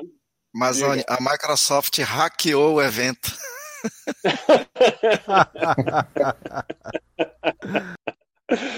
Gente. Mas eu achei, achei inteligente, achei inteligente, foi, foi divertido. Então, é, é, é assim, a gente, né, eu, eu, acho, eu sempre dizia para as pessoas o seguinte, nós não temos nada contra né? Agora nós queremos a nossa liberdade, nós queremos ter as nossas opções, né? nós temos que ter a possibilidade de fazer uma outra opção. A, a vida é feita de, de escolhas, né? por que, que eu não posso escolher? Por que, que eu tenho que cair na mão uh, sempre dos mesmos? Porque essa questão que vocês colocaram agora da escola, né? Uh, a, a, a, Google tá, ofereceu, o país inteiro ofereceu essas essas plataformas. Essas plataformas foram desenvolvidas lá no Vale do Silício por homens brancos. É, é, é isso que nós queremos para a nossa, nossa comunidade escolar no Brasil, é que os dados passem a ser informações para eles, porque não tem nada de graça, né? não existe de graça. Existe, na verdade, a, a, a substituição. Quando a gente usa essas plataformas, que eles não nos cobram, é, essas plataformas eles nos cobram outra coisa, nos cobram a nossa vida, a nossa vida pública ela passa a ser privada. Então, todas as informações do mundo educacional está na mão dessas empresas. Tem uma outra empresa que essa não é estrangeira, que é brasileira, né, que inclusive fez campanha para o atual presidente da, da, República, que também entregou essa plataforma no estado do Paraná. É, e lá eles têm todas as informações do que, que pensam, do que, que gostam essas pessoas. Né? É, e é isso que movimenta hoje essa, esse capitalismo de plataforma. No capitalismo de plataforma, é, se evidencia aquilo que a gente falava antes, que talvez a gente não conseguia mostrar com clareza para as pessoas o risco de usar códigos que são inalcançáveis pela gente. Agora a gente está vendo o resultado prático. Eu, eu teve um episódio, eu, eu paro por aqui para outras pessoas poderem falar, mas teve um episódio né, que eu estava fora do, do Brasil, inclusive, num evento, uh, e eu recebo a ligação né, da, da, da, presidência da República que o e-mail da presidenta tinha sido invadido. Né? E eu perguntei, é o Expresso? O e-mail do Expresso foi invadido? Não, não, mas foi o outro lá. então não foi invadido, gente. Tem uma. Na, se vocês lerem todas as autorizações, lá embaixo está dito: devido à lei de, de, de, de proteção norte-americana, a empresa Google uh, uh, está autorizada a entrar nas suas informações pessoais. Está escrito. Então, não, não é. Ela fornece o, o, o, Gmail, mas ela tem a possibilidade, quando a gente dá OK lá, quando a gente autoriza ter o, o Gmail, uh, de que ela entre nas nossas informações, porque é, é a lei lá, aquela de proteção, que veio depois do, do, do atentado das, das Torres Gêmeas e tal. Então, eles, eles, eles têm essa possibilidade, está na lei deles. A Cisco, quando entrega um roteador para nós, a gente autoriza eles a, a, a, localização de GPS do roteador e de todos os dados que passam por aquele roteador. Né? Isso foi assim no mundo dos mainframes. No mundo dos mainframes, as empresas, tanto uh, eh, IBM, Unisys, eles faziam eles faziam manutenção remota. O que, que é isso? É entrar dentro das nossas das nossas máquinas, né? É assim que eles fazem. Então nós autorizamos a, a vida está sendo, a nossa vida pública está sendo privatizada nas plataformas, autorizado. Não é algo que não é autorizado. Então por isso cresce ainda mais a importância do software livre. Né? Por isso que o software livre é Exato. é estratégico nesse momento. Um país que quer guardar as suas informações, a Petrobras não foi invadida nas plataformas uh, livres, ela foi invadida nas plataformas proprietárias. Lá que foi invadido e foi descoberto os segredos do pré-sal, né, que agora foram, foram entregues de graça para as empresas norte-americanas mesmo. Mas naquela época foram, foi assim que foi, foi entrado nos, nos ambientes da, da, da Petrobras. Então, é, as pessoas têm que ter essa clareza. Eu, eu, quer, eu permito isso, né? Então, é, se, se o, Estado brasileiro ele se compromete a aceitar uma lei de proteção a dados, né, ele não pode ao mesmo tempo está usando essas plataformas. Quando nós botamos a nuvem do Serpro no, no, no ar, junto com, com, o pessoal lá de Curitiba, com a Universidade Federal do, do Paraná, que a gente desenvolveu o conhecimento local, nós somos prim a primeira nuvem em software livre do, do movimento OpenStack a usar o, o, o compartilhamento de, de, objetos e não compartilhamento de servidores. É, hoje, só a Google usa essa, essa tecnologia né, da, da, da OpenStack. As outras não usam isso. Vocês viram aí a crise que deu para a questão do, do, auxílio emergencial. A plataforma da, da DataPrev não falava com a plataforma da Amazon, né? porque uma é proprietária e a outra, a da Amazon que é livre, né? mas elas são tecnologias diferentes, não se falavam, não deu, não deu certo, não falou. Né? Então, é, é essa, essas possibilidades de tu dominar isso, é tu garantir para o teu cidadão que tu realmente está protegendo os dados dele, porque se tu diz isso, nos teus sistemas de informação tu protege, mas tu usa essas, essas tecnologias de nuvem, tu está entregando todas as informações. Todas as informações estão navegando abertamente. Então, é, nós estamos sendo, nós não estamos sendo invadidos, nós estamos permitindo que os nossos dados sejam transmitidos. É, é isso que está acontecendo. do castelo. Nós estamos entregando as chaves. Então, é, eu acho que é um momento importante. Eu, eu acho que nós temos que falar mais disso, porque eu acho que isso resgata muito o debate da questão do software livre. Uh, eu, eu acho que nós cometemos alguns equívocos né, nesse processo. Né? Nós queríamos que o, que o nosso usuário entendesse a questão da liberdade, muitas vezes com plataformas ainda inferiores, e, e eles muitas vezes são são levados por outros, por outros aspectos, né? Então eles dizem, não, aqui resolve, o teu ainda não resolve. Eles dizem, ah, mas o meu é livre. Pô, então, né? eu me lembro que quando lá na, na Procergs a gente começou, o pessoal, os técnicos disseram, não, mas tu tem que, tu não pode usar esses proprietários, tu tem que usar o, o Linux. Era o Slacker, né?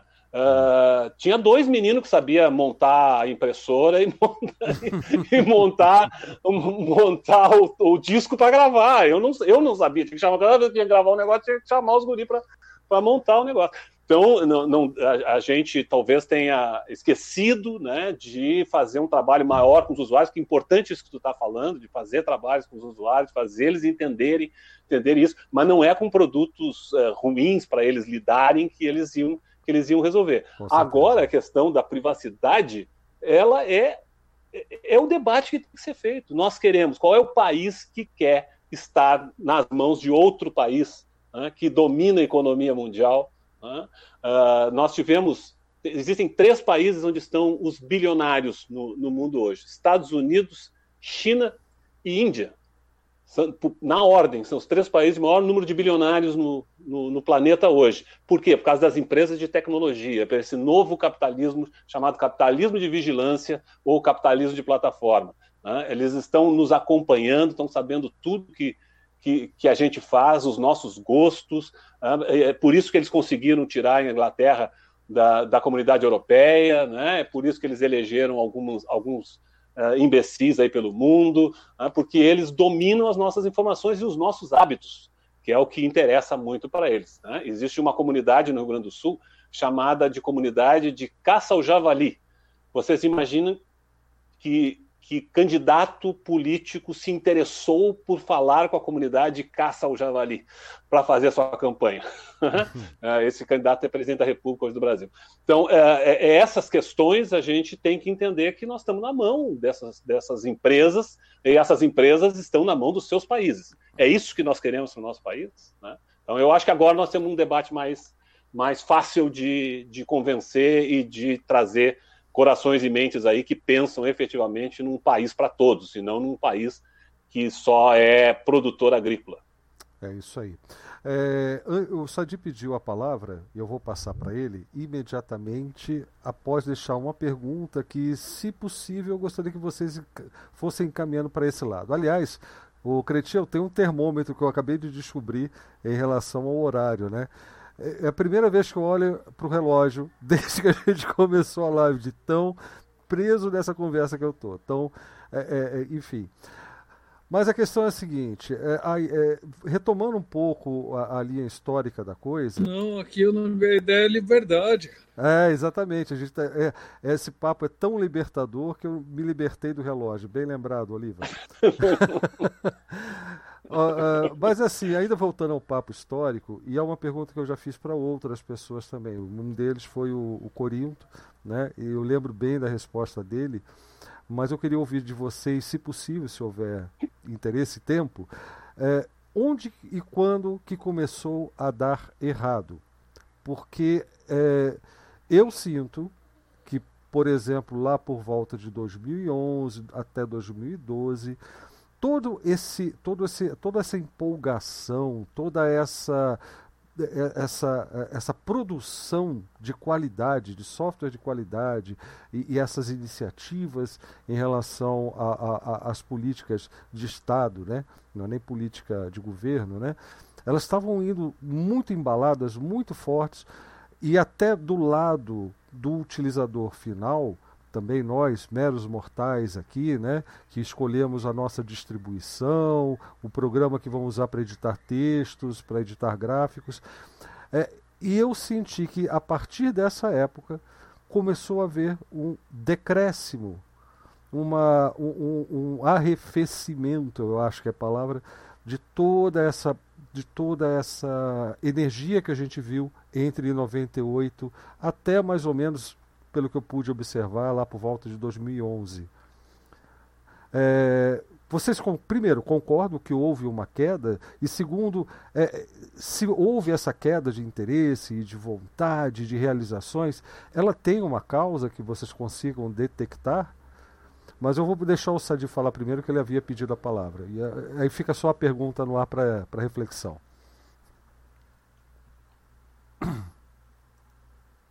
Eu vou primeiro tirar essa mão aqui.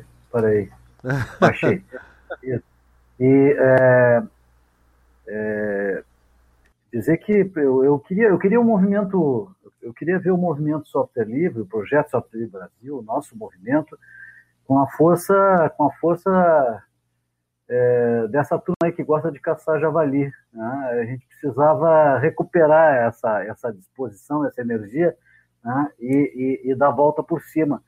Eu, eu não acho não acho que haja é, exatamente um, um, uma perda de espaço. É, é, Blau, eu acho, eu acho que a gente, na realidade, aconteceu o seguinte: a gente, é, é, Stallman, com essa genialidade que foi, que foi é, pensar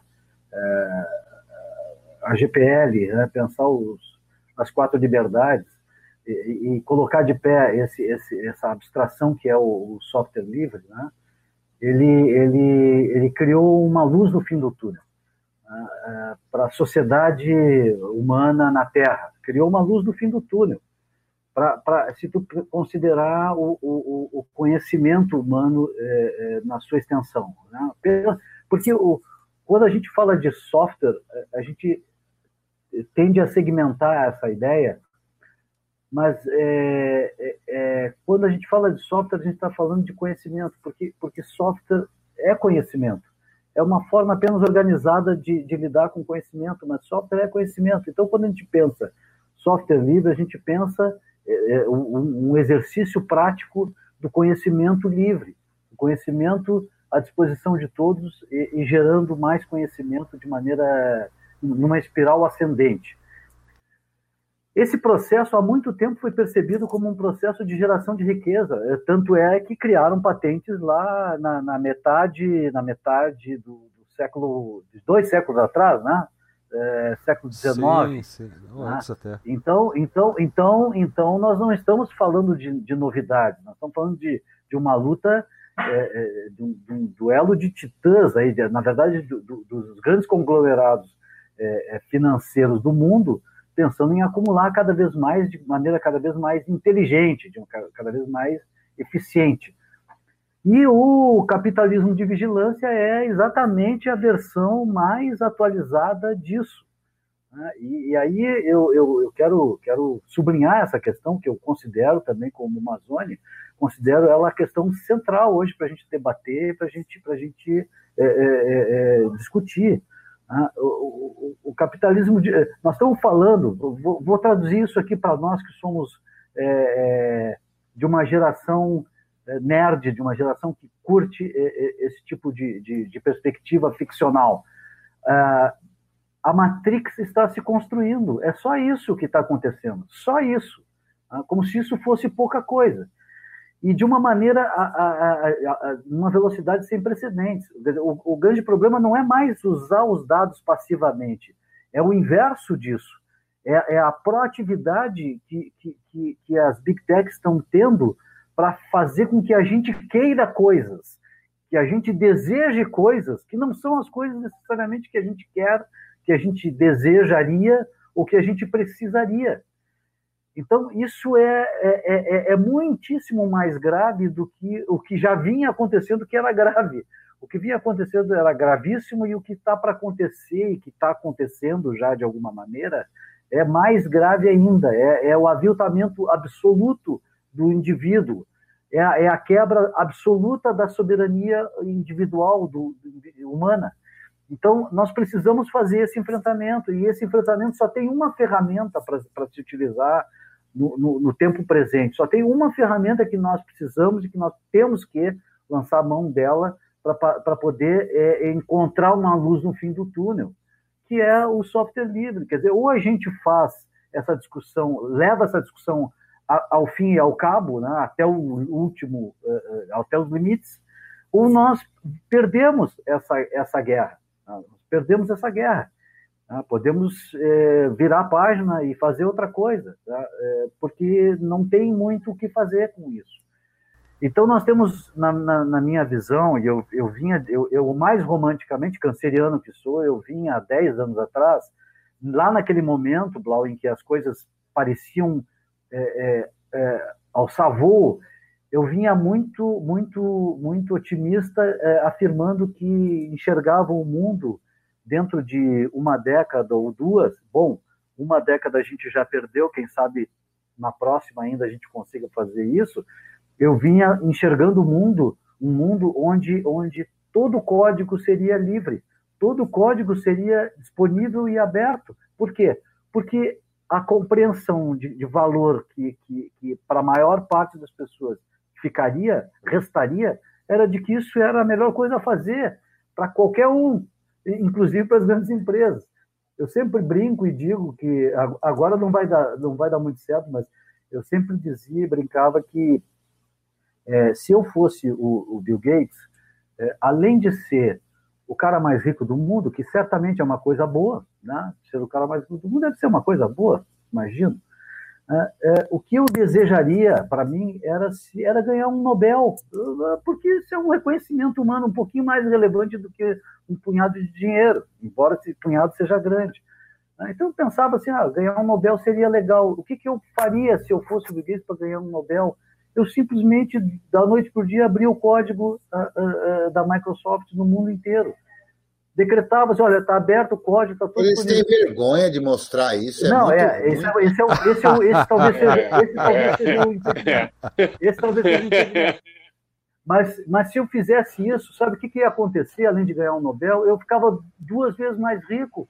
Porque é óbvio, se eu tenho, se eu tenho, se, se do jeito que é, se, se, com a confusão que é, com a, com a pouca vergonha que é, o cara já é o mais rico do mundo, se, se, se, se nós botássemos milhões de pessoas, seres é, pensantes, né, é, é, desenvolvedores, gente da mais alta qualidade, em cima desse código, certamente isso aí ia dobrar ou triplicar a riqueza dele. Mas isso, isso não vai fazer, ainda mais agora que está rompendo aí, quebrando os pratos para Melinda, então acho que isso não vai acontecer tão cedo.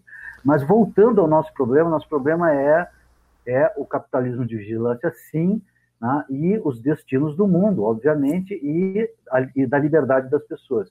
E, para isso tudo, é, a resposta, ironicamente, tá, paradoxalmente, ela é muito simples. Nós precisamos retomar a nossa luta é, em favor do software livre e do conhecimento livre.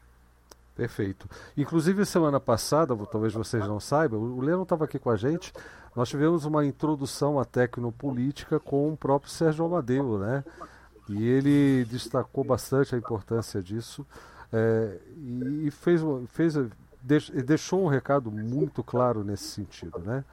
Para todos nós. Mas eu queria só comentar uma coisa que você disse, o, o Sadi, que é sobre o seu sonho, né? Da época em uma década ou duas, de, de que todos os códigos seriam livres. Eu fico pensando, talvez em paralelo a isso, isso para mim sempre foi uma questão muito, muito difícil de assimilar, que é se a própria publicação científica, se, o, se, os, textos, se os textos científicos estão nas mãos de corporações, é, estão por trás de paywalls, pat, é, não são patentes no caso, mas copyrights e tudo mais, é, é, é fica complicado é, a gente pensar no código. E o código é uma coisa interessante também, porque eu não sou um programador de carreira, fui programador em várias instâncias da minha vida, mas e, e sou agora apenas um, um, um, alguém que tenta passar um pouco desse conhecimento adiante. Mas eu sempre vi o código como literatura. Eu, eu vejo o código como literatura. É, talvez até uma literatura um pouco mais acadêmica às vezes, né, quando você vê grandes sistemas, né, você vê a, a, as próprias teorias da computação sendo aplicadas ali ao código e é um reflexo da cultura humana neste nosso momento, onde o software e a tecnologia de uma forma geral são coisas tão importantes. Então, é, eu, eu, imagino, por um lado nós temos as big techs controlando o código, por outro lado nós temos as grandes editoras e, e conglomerados aí controlando ah, o conhecimento científico e que eu, eu vejo uma relação, e nós fizemos uma live de segunda sobre isso, né, que existe uma relação entre a, a, a, o eu vou, eu vou reformular o que eu tava, o raciocínio. O que eu queria dizer é o seguinte: eu vejo o software livre dentro de um escopo, dentro de um, de um campo muito maior que é que eu chamo na minha pobreza de, de vocabulário de cultura livre. A cultura livre já foi usada, uma expressão já utilizada lá nos anos 60, enfim, mas que dentro dessa, desse nosso contexto aqui seria exatamente isso. A, a, liberdade em função da cultura, da produção cultural, a produção cultural livre. E aí eh, vem a questão das licenças como Creative Commons, foi minha pergunta para o Amazônia. Aliás, gente, vamos, vamos botar de novo o link do, do, livro do Amazônia aí do nosso chat, né? Porque esse livro é um pouco do, do que a gente está conversando aqui também. Acho que não é um pouco, é mais do que a gente vai poder conversar aqui nesse, nesse espaço limitado que nós temos. Mas a questão é essa: a cultura, a produção cultural livre, o quanto que a gente devia, deveria, talvez, englobar ou somar forças a toda, todo esse movimento acadêmico que está tentando, é, é, tentando liberar o acesso, facilitar o acesso à, à, produção científica, acadêmica também, ou até outras, tipo, outros tipos de, de, produção cultural, como arte, como literatura, como filosofia. É, não exatamente da forma científica. Vamos, vamos, chamar isso de literatura, porque nós temos amigos que são filósofos de carreira também, e talvez seja, seja um sacrilégio para eles né, falar desse sentido. Né? É uma coisa a ser respeitada. E, enfim, até que ponto seria interessante, ou, se, ou é de fato interessante, a gente tentar eh, somar forças à produção cultural livre? Isso vale para todos. Eu estou conversando com o Sadi porque ele levantou, sem querer, talvez, a bola. O Adfeno tá, tá com a mão levantada, viu, Gão? Opa! Então diga, Adfeno. É, enfim, é, dando uma. Fazendo um geralzão aqui, né, a respeito das perguntas que foram levantadas, né? É, eu tenho. Eu tenho visto ao longo dos anos, né, a batalha do, dos diversos grupos de software livre não só aqui no Brasil, mas em outros em outras partes do mundo, né? Porque o software ele não é ele não é nacionalizado, né? Ele não tem uma nacionalidade. Ele tem uma comunidade que pode expandir por vários países, né? Uh, então, é, eu uh, eu vi ali a questão também que mencionaram, né? O, o, o Alexandre Livro falou, né? É, e também o Mazoni falou a respeito do, do IRPF, né?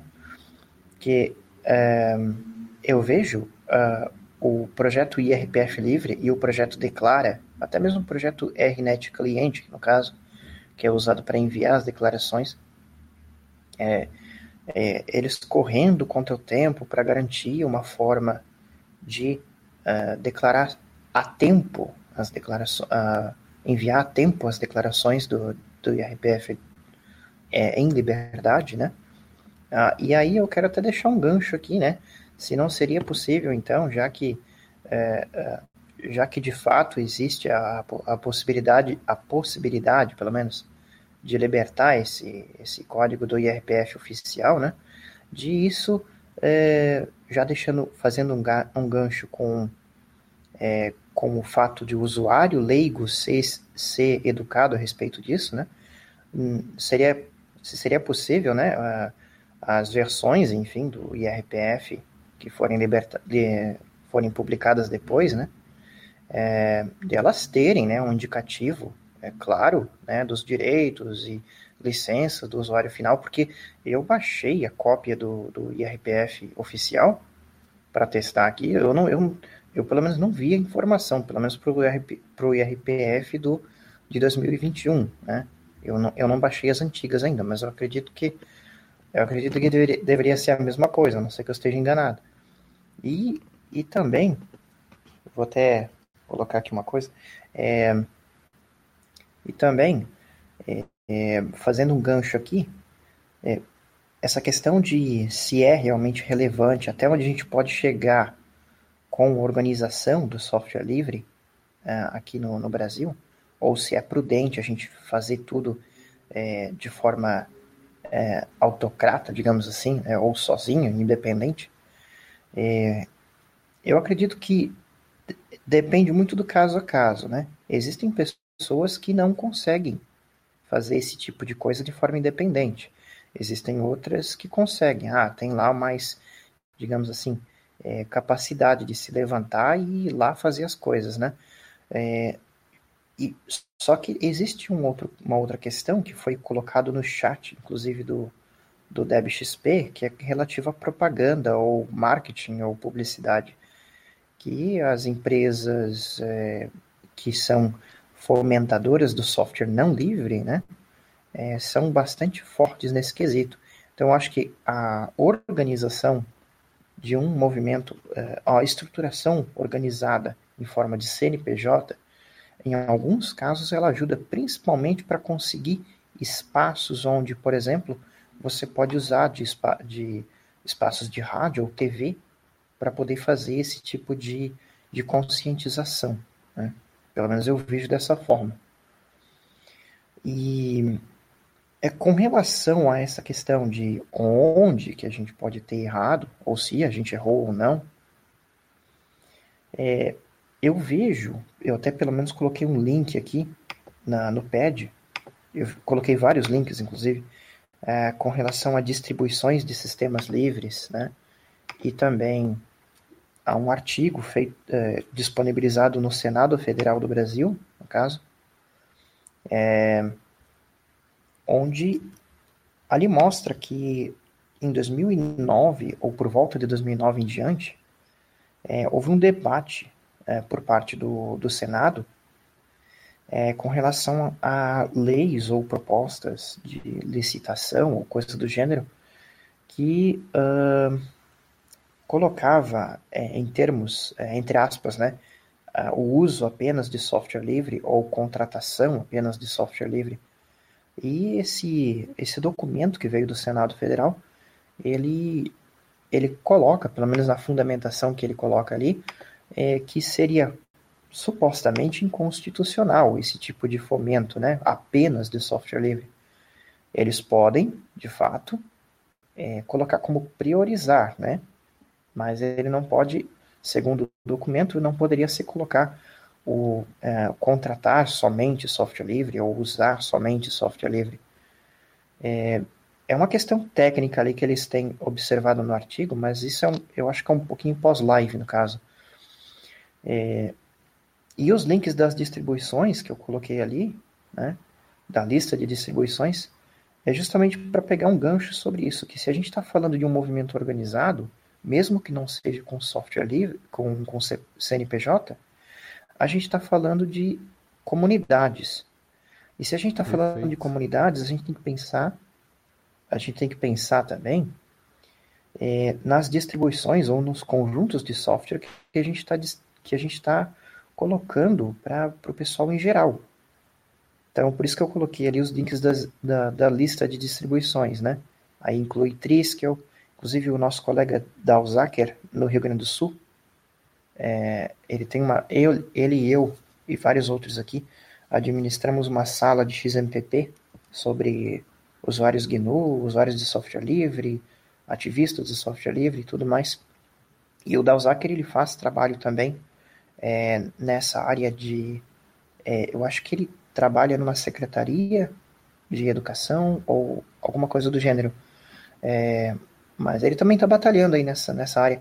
A CDME de, do, lá do outro lado do mundo também está tá contribuindo um pouco também nessa área de ativismo. Aos poucos a gente está ganhando, ganhando esforços aí do pessoal mais jovem e também do pessoal de áreas mais importantes também. E é isso aí. Pô, Essa é a minha contribuição que eu tenho.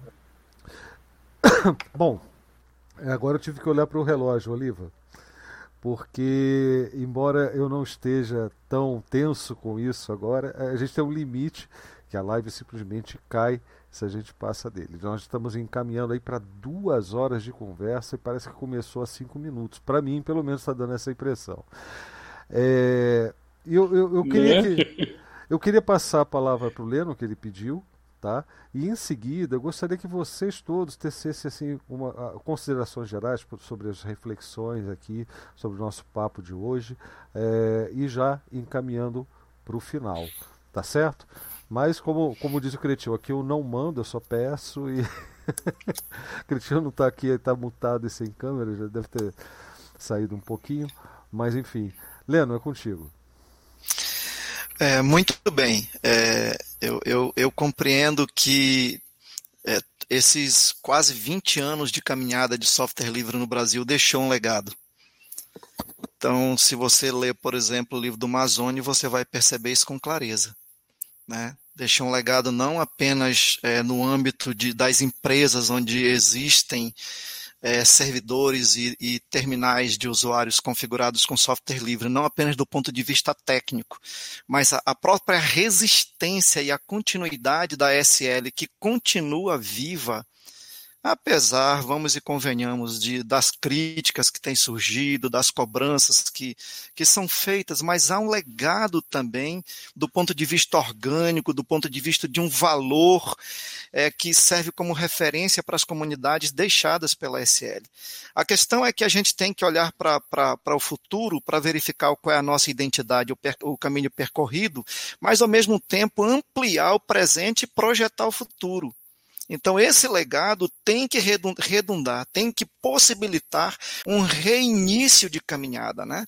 E aqui existe um fator que é fundamental, que é, é, é, é colocado na pauta do, do, do, da produção do conhecimento né? e, da, e, e da formação das pessoas, trazido pelo Edgar Morin, que é o problema da compreensão. Né? Nós precisamos fazer com que essa dimensão sociotécnica seja compreendida, compreendida pelo gestor, né? Ali você tem um sujeito, um gestor de uma Celepar, mas tem um governador que diz: olha, você pode brincar do que quiser, eu quero que resolva o meu problema. Mas então, essa educação para a gestão, a SL fez muito isso no FISLE, né? o, próprio, o próprio SERPRO fez muito, fez muito isso durante essa caminhada, mas a gente precisa avançar. Foi criado um comitê de software livre dentro do governo, o governo é um espaço de disputa, a escola é um espaço de disputa, a sociedade é um espaço de disputa, e a dimensão da compreensão precisa ser aprofundada. Eu me lembro que o Amazônia, inclusive hoje, ele repetiu. Eu nunca esqueci Amazônia, desde a primeira vez que eu ouvi você falar de a, a, essa questão, né? De que o usuário final ele quer o seu problema resolvido, assim como o governador. Então, o pai, a mãe, o trabalhador, o funcionário público, seja da estatal ou privada, ele quer entrar no terminal dele e entender como aquilo funciona e resolver o problema da planilha ou do texto ou de um software lá que ele usa para trabalhar. É isso que ele quer. Só que aí é colocado duas questões. Primeiro, uma alienação técnica. Segundo, uma alienação política. A alienação técnica está no usuário que não. A alienação técnica está no usuário que não compreende o, o, o, como é que a ferramenta funciona. E como o Mazoni falou uma vez, ele não precisa compreender tecnicamente, mas ele precisa compreendê-lo, compreender o valor político daquilo certo? E o técnico que muitas vezes compreende tecnicamente, mas também não compreende o valor político da ferramenta, né? Se a gente se a gente tenta trazer isso para uma para um exemplo prático de hoje, né? Você vai dizer para uma pessoa hoje, olha, eu vou te explicar o que é software livre, explicando a você o que é o que é capitalismo de plataforma comparado com a liberdade que você perde. Você não é usuário, você é produto e tentar explicar onde é que fica a liberdade dele nesse processo. Você, de repente, olhar para as pessoas na periferia e dizer: olha, sabe por que, que o teu filho não tem um celular? Sabe por que, que o teu filho não tem, não, não tem as possibilidades técnicas de ter acesso à escola através de um, de um equipamento? Porque isso também é, é uma relação de disputa na sociedade em que a tecnologia é fundamental nesse processo de inclusão. Então, a questão da compreensão precisa estar na pauta do dia, Sadi. É, na, por exemplo, nós temos aí o, o curso do Creteu, mas o curso do Creteu é para um público. A gente precisa envolver nessa, nessa, retomada da nossa caminhada professores, escolas, a nova geração, a partir de uma pedagogia da praxis tecnológica, mas isso falado e transmitido em linguagem que possa ser entendida. Né? Em linguagem que possa ser coloquialmente entendida, para que as pessoas é, entendam e se sintam pertencentes desse processo. O, sentimento de pertença é fundamental em qualquer processo. Se algo não é significativo para mim, eu não vou dar a importância que aquilo poderia ter na minha vida, até para um processo de inclusão, de mudança e de protagonismo da minha parte. Entendeu? Então, eu acho que a retomada é importante tudo isso que nós fizemos de resgate do passado, a gente compreende de onde, de onde a gente veio, a nossa cultura, a cultura hacker, os valores do software livre, a filosofia GNU, mas é preciso a gente ampliar o presente e começar então a retomar essa, essa caminhada. E a questão da compreensão passa pela, pela, pela, pelo, pelo, pela palavra, né? pela leitura e pela palavra que a gente vai levar daqui para frente à compreensão das pessoas. Acho que isso é importante. Oh, maravilha. Eu só, só para só para fazer minha, minha intervenção final aqui, é, até iniciando te respondendo a, a tua pergunta, que, se, que houve um momento de, de recuo, eu, eu, eu, minha avaliação é um pouco diferente disso, né? Eu fui coordenador do Comitê de Implementação do Software Livre do Governo Federal até 2014 e de 2008 a 2014 eu fui coordenador e a gente tinha dados eh, evidentes de, de avanço, de progresso. É, se perdeu um pouco de visibilidade, é verdade, porque a gente começou a outras estruturas, né? Nós saímos dos, do, dos desktops, fomos mais para servidores, fomos mais é, para o mundo da nuvem, uh, aplicações propriamente dito, Expresso, ferramentas como como o Demoiselle, vamos para coisas mais estruturais, né?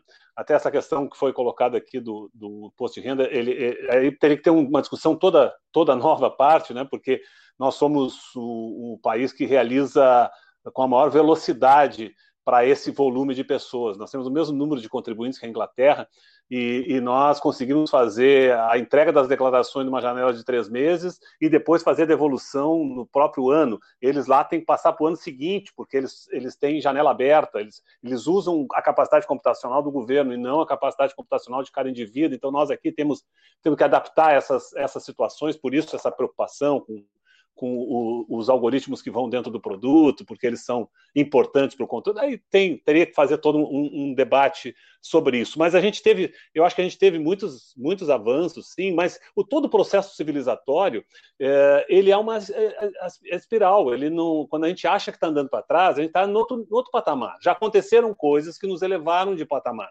né, que já nos colocaram no outro patamar. Pode ser que aquelas coisas que estão acontecendo não, não venham a ser aquelas que a gente gostaria que acontecessem, mas nós não estamos voltando ao passado. O que aconteceu é que houve uma mudança do próprio processo do capitalismo mundial. Né? Se a gente fizer esse debate com a questão da democracia, nós vamos encontrar o mesmo, a mesma questão. Também houve um momento que a preocupação com democracia foi se esvaindo.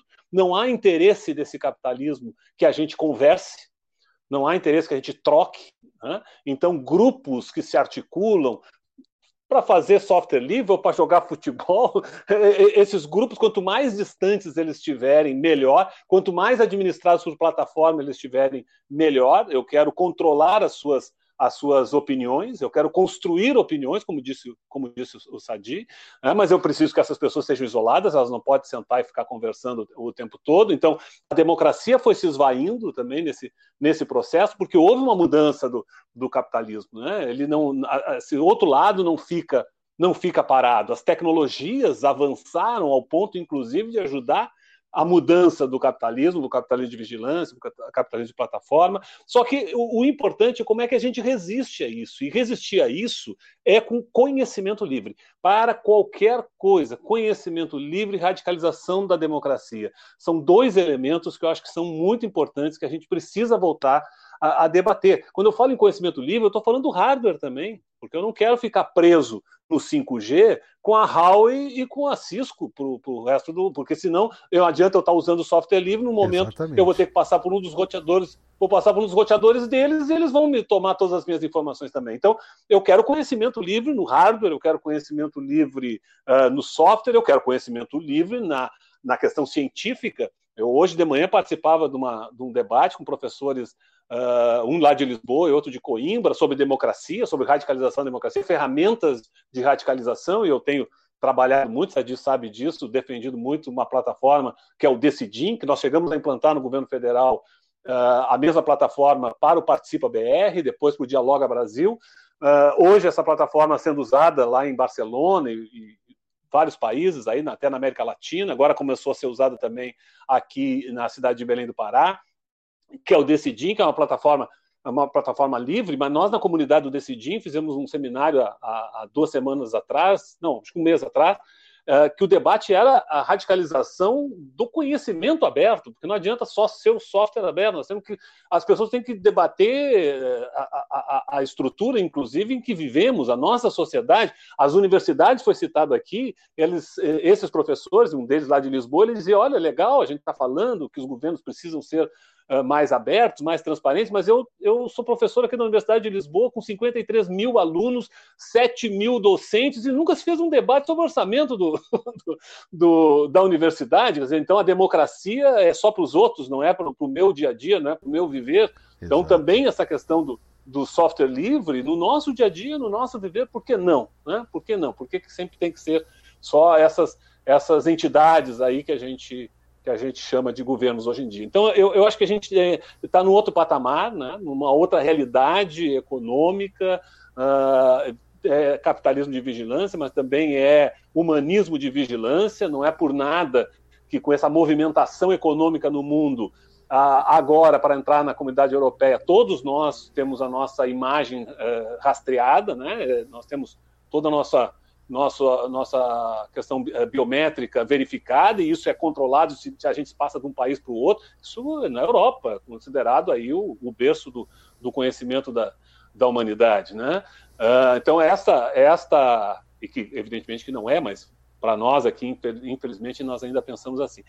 O, é, é, essa, essa realidade que as tecnologias estão proporcionando são realidades que vão contra o tipo de sociedade que nós defendemos. Então, se elas vão contra o tipo de sociedade que nós defendemos, nós temos que atuar. Né? Nós temos que, mesmo a gente mais, mais velhinho, né?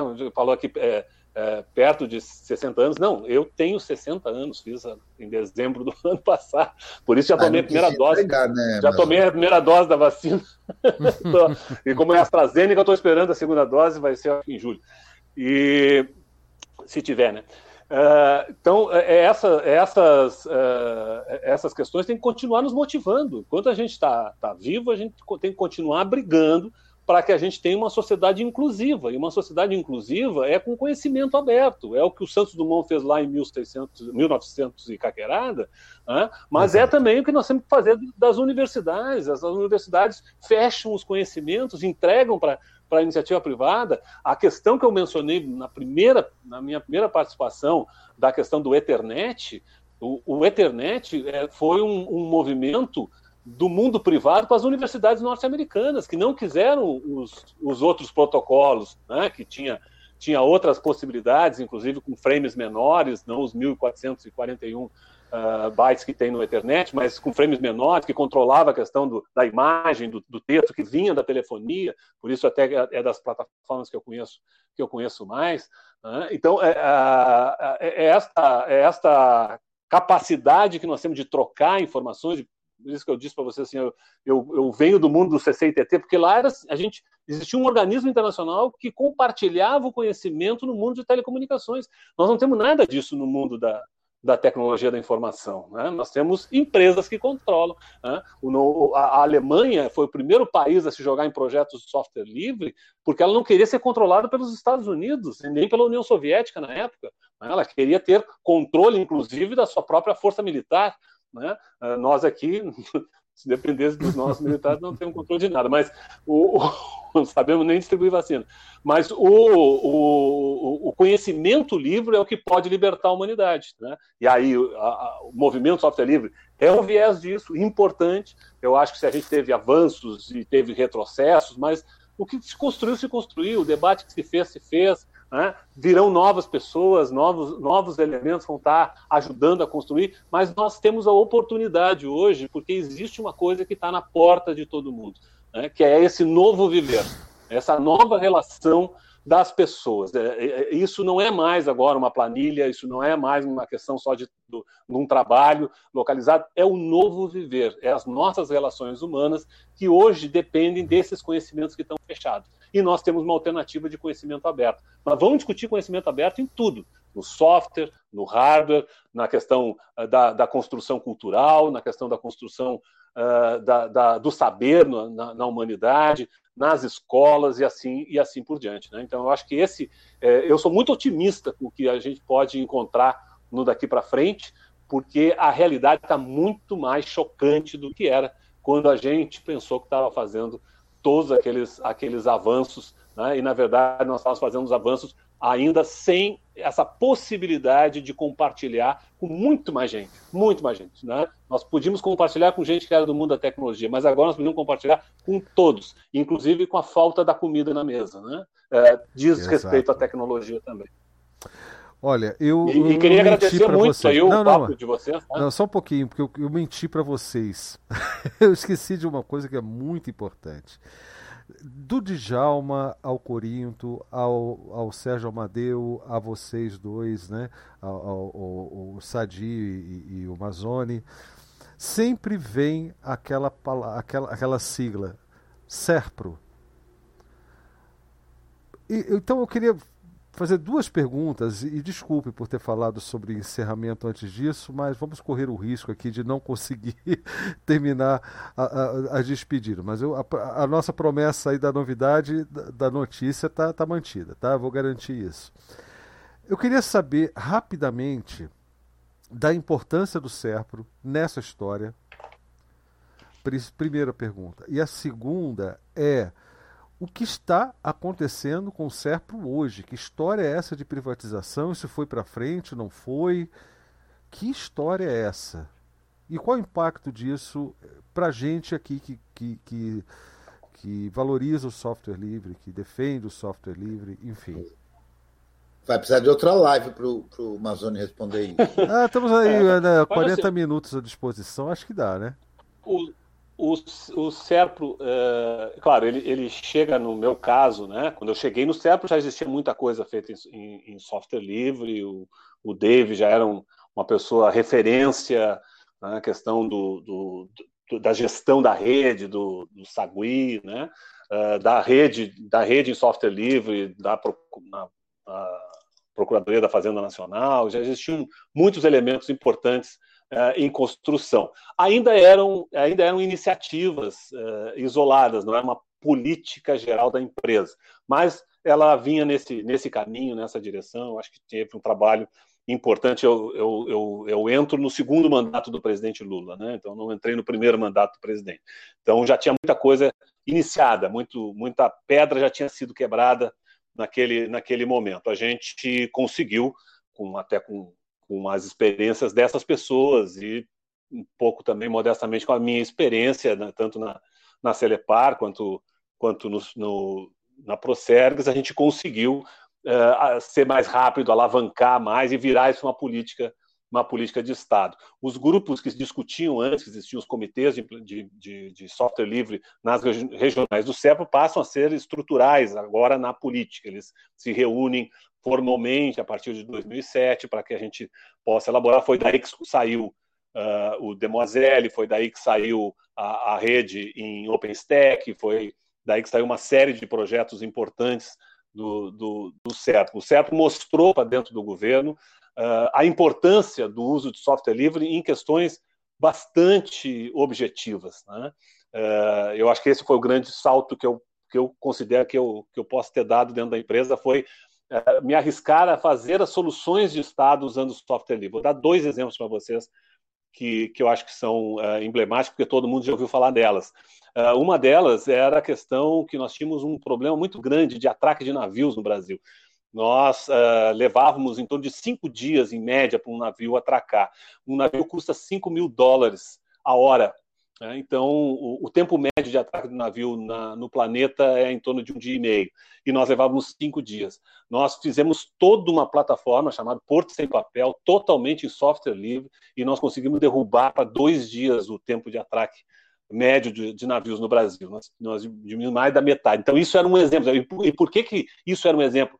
Porque eram tantas plataformas diferentes, Marinha Mercante, Anvisa, que só software livre para falar com todas elas ao mesmo tempo. Né? Então, nós conseguimos fazer numa plataforma muito mais rápido que tinha sido prometido por, por empresas uh, para, para o governo federal, nós conseguimos resolver esse problema. Isso era um bom exemplo de como o software livre pode ser uma grande solução. O outro que cada todos nós aqui temos na, na nossa mão é o passaporte. Né? O passaporte brasileiro ele, nós brasileiros temos uma característica muito interessante. Nós podemos ter qualquer nome, nós, se a gente olhar a nossa live aqui, nós vamos ver qualquer nome com qualquer aspecto, né? qualquer formato de rosto, cor de pele.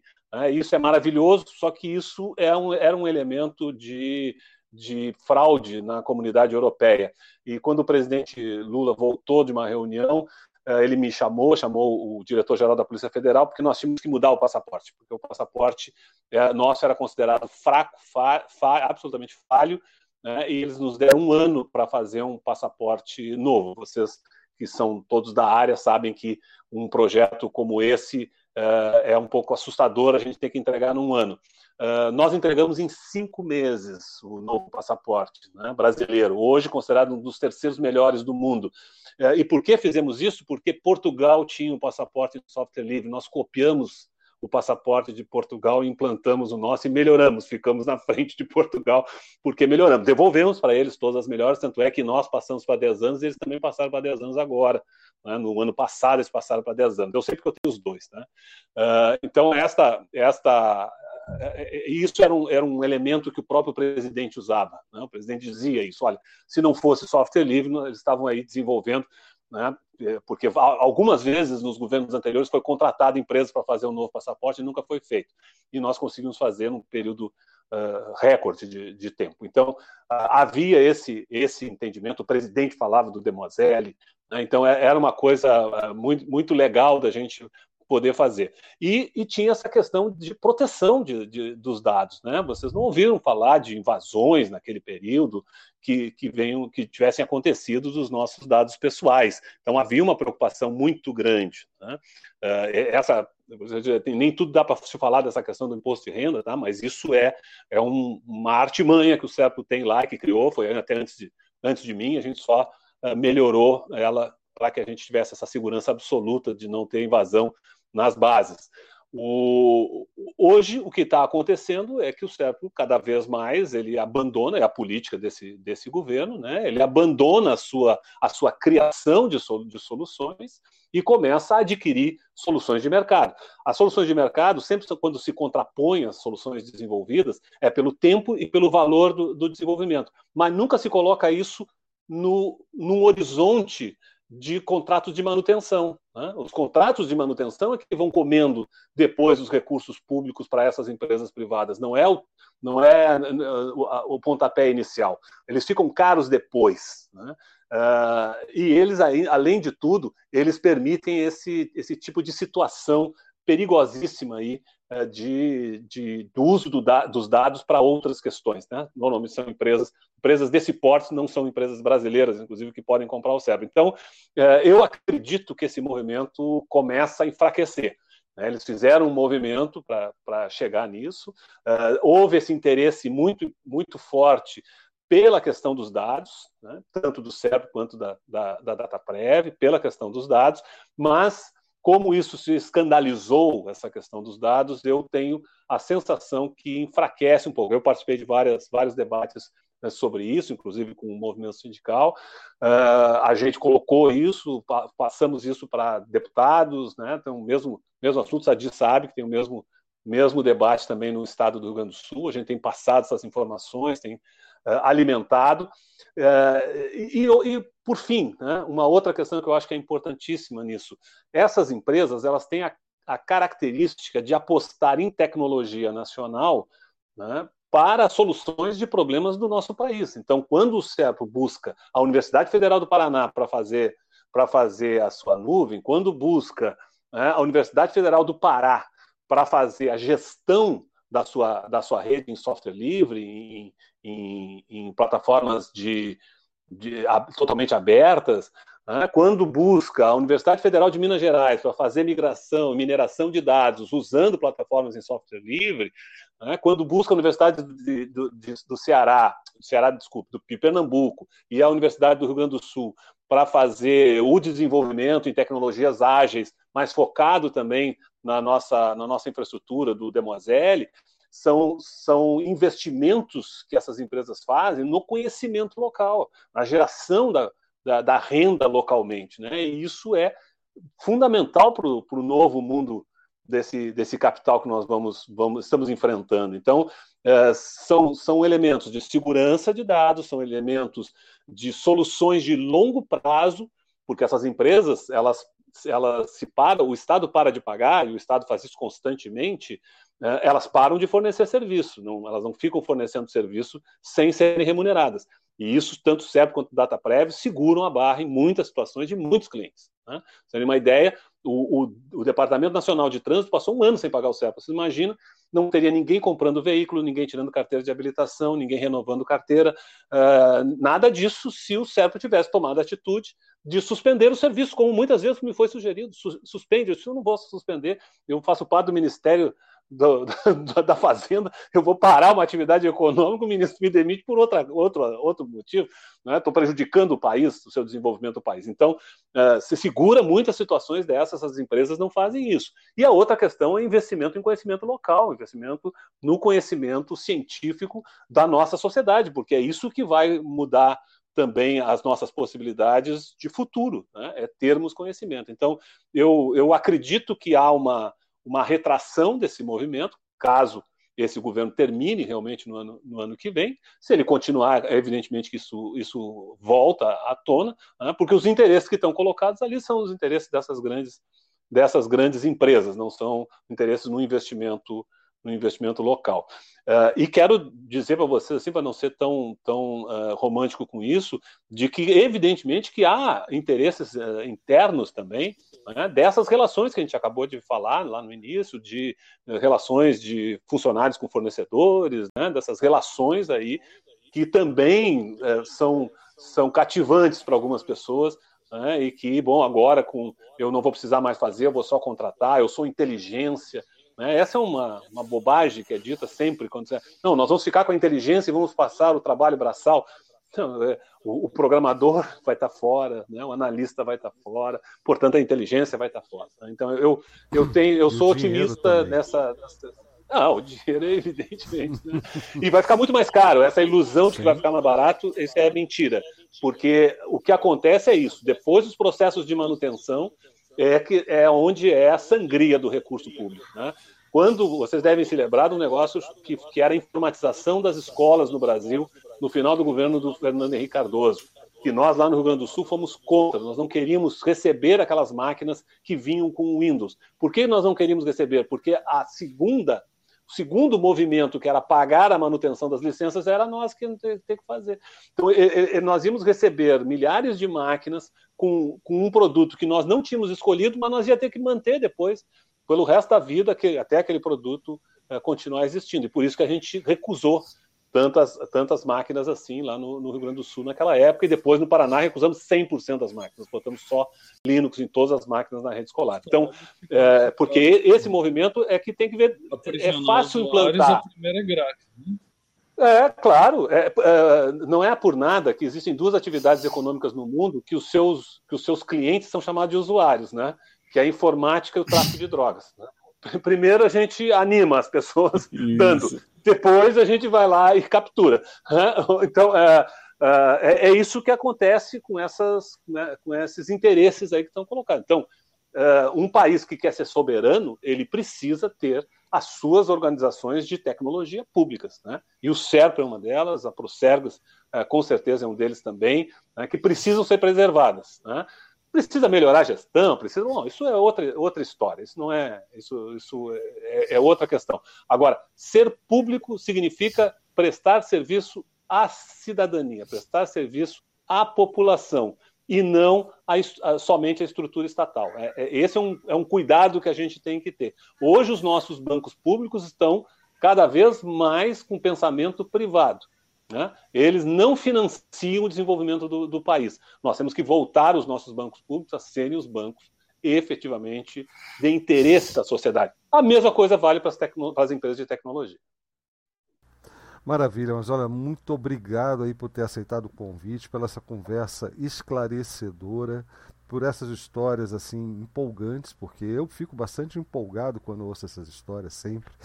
né? e fico muito honrado pela presença de vocês todos, né? que, que testemunharam e fizeram essa história. Isso me deixa bastante emocionado mesmo.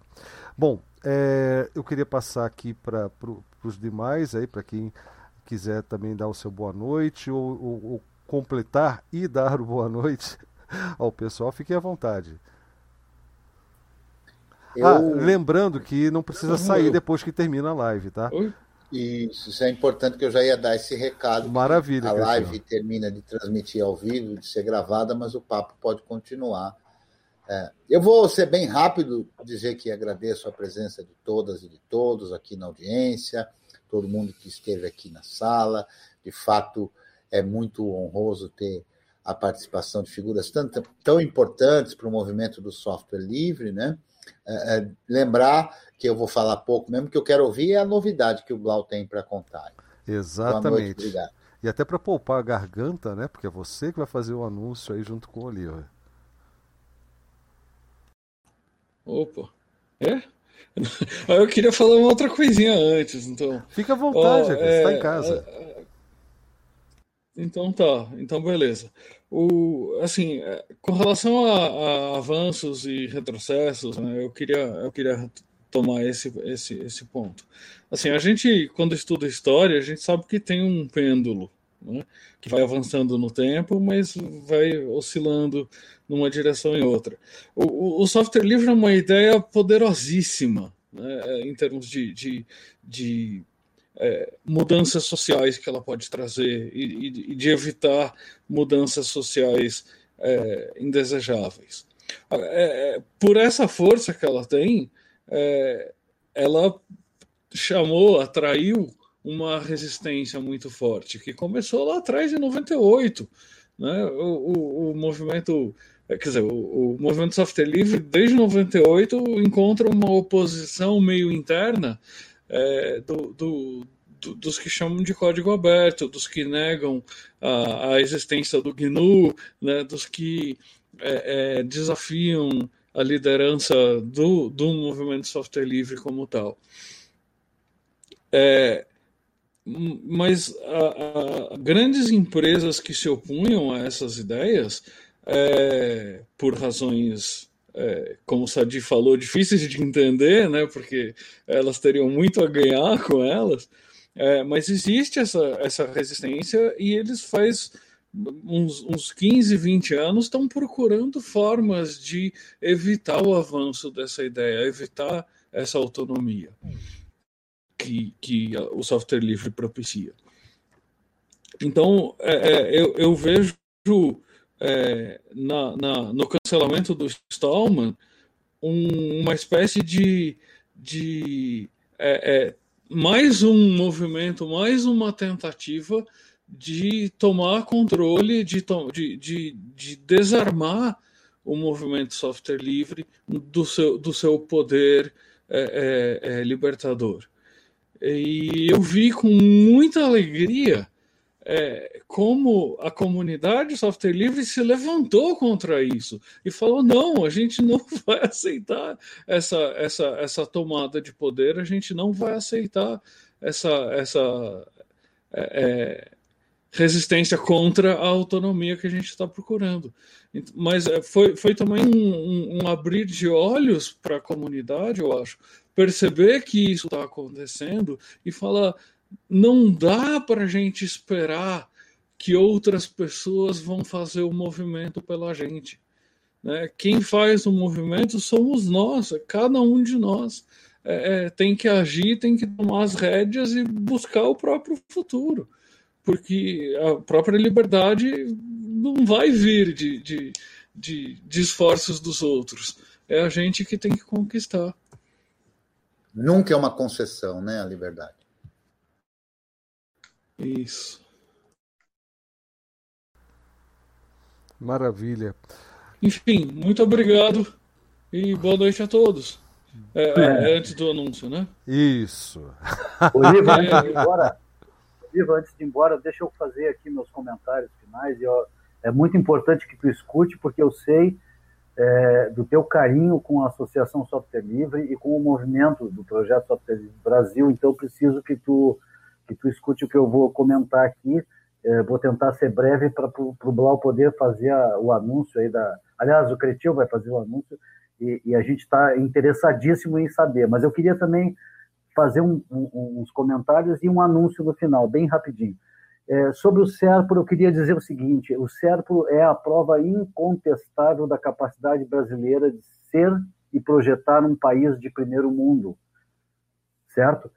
Por que, que é a prova incontestável? Porque é possível tra trabalhar é, é, qualquer tecnologia que se deseje dentro do SERPRO. O SERPRO tem é, não tem 12 mil colaboradores ou algo em torno disso, e deve ter um terço disso é, de desenvolvedores. O Amazônia pode me corrigir, mas é mais ou menos isso. E, isso, e esse time, esse time de 4 mil desenvolvedores, fora, obviamente, o pessoal, os DevOps e o pessoal todo que está tá, tá na, na, infraestrutura, na, na, na área de suporte, é, são qualificadíssimos e capazes de botar a mão em qualquer coisa que se precise. Então dá para fazer, é, é dá para pegar qualquer software livre e fazer dele uma ferramenta poderosíssima para implementação de qualquer política pública em qualquer área que esse país precise.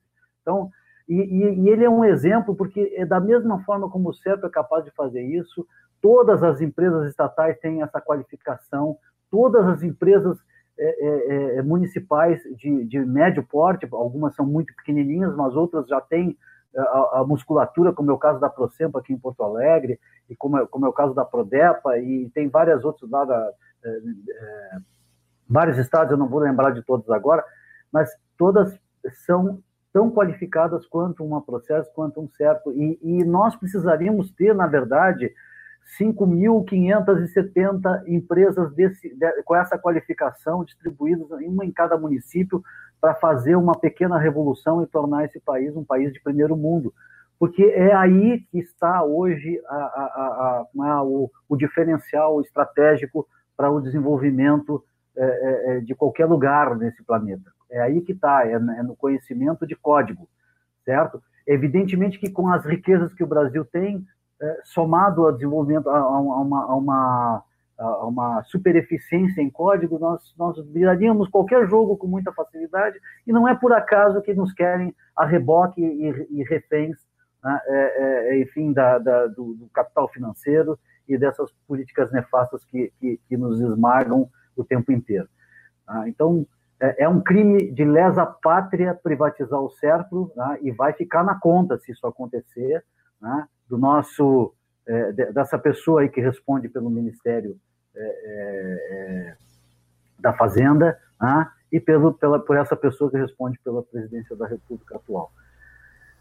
Cultura livre, importantíssimo o que falou o Blau, mas ela está intimamente ligada à educação livre, liberdade e democracia. Quem preza um desses elementos, qualquer um deles, preza todos os outros. Não existe a possibilidade de pensar cultura, liberdade, democracia e educação de maneira é, separada. Sim, isso. A, a, a, a, questão fundamental, o código fundamental é o simbólico, é o que constitui o sujeito é, no, no, no, mundo, né? é o que desenvolve a, a, linguagem, é o que vai desenvolver depois todo o resto, inclusive o código que a gente usa para produzir, para desenvolver programas.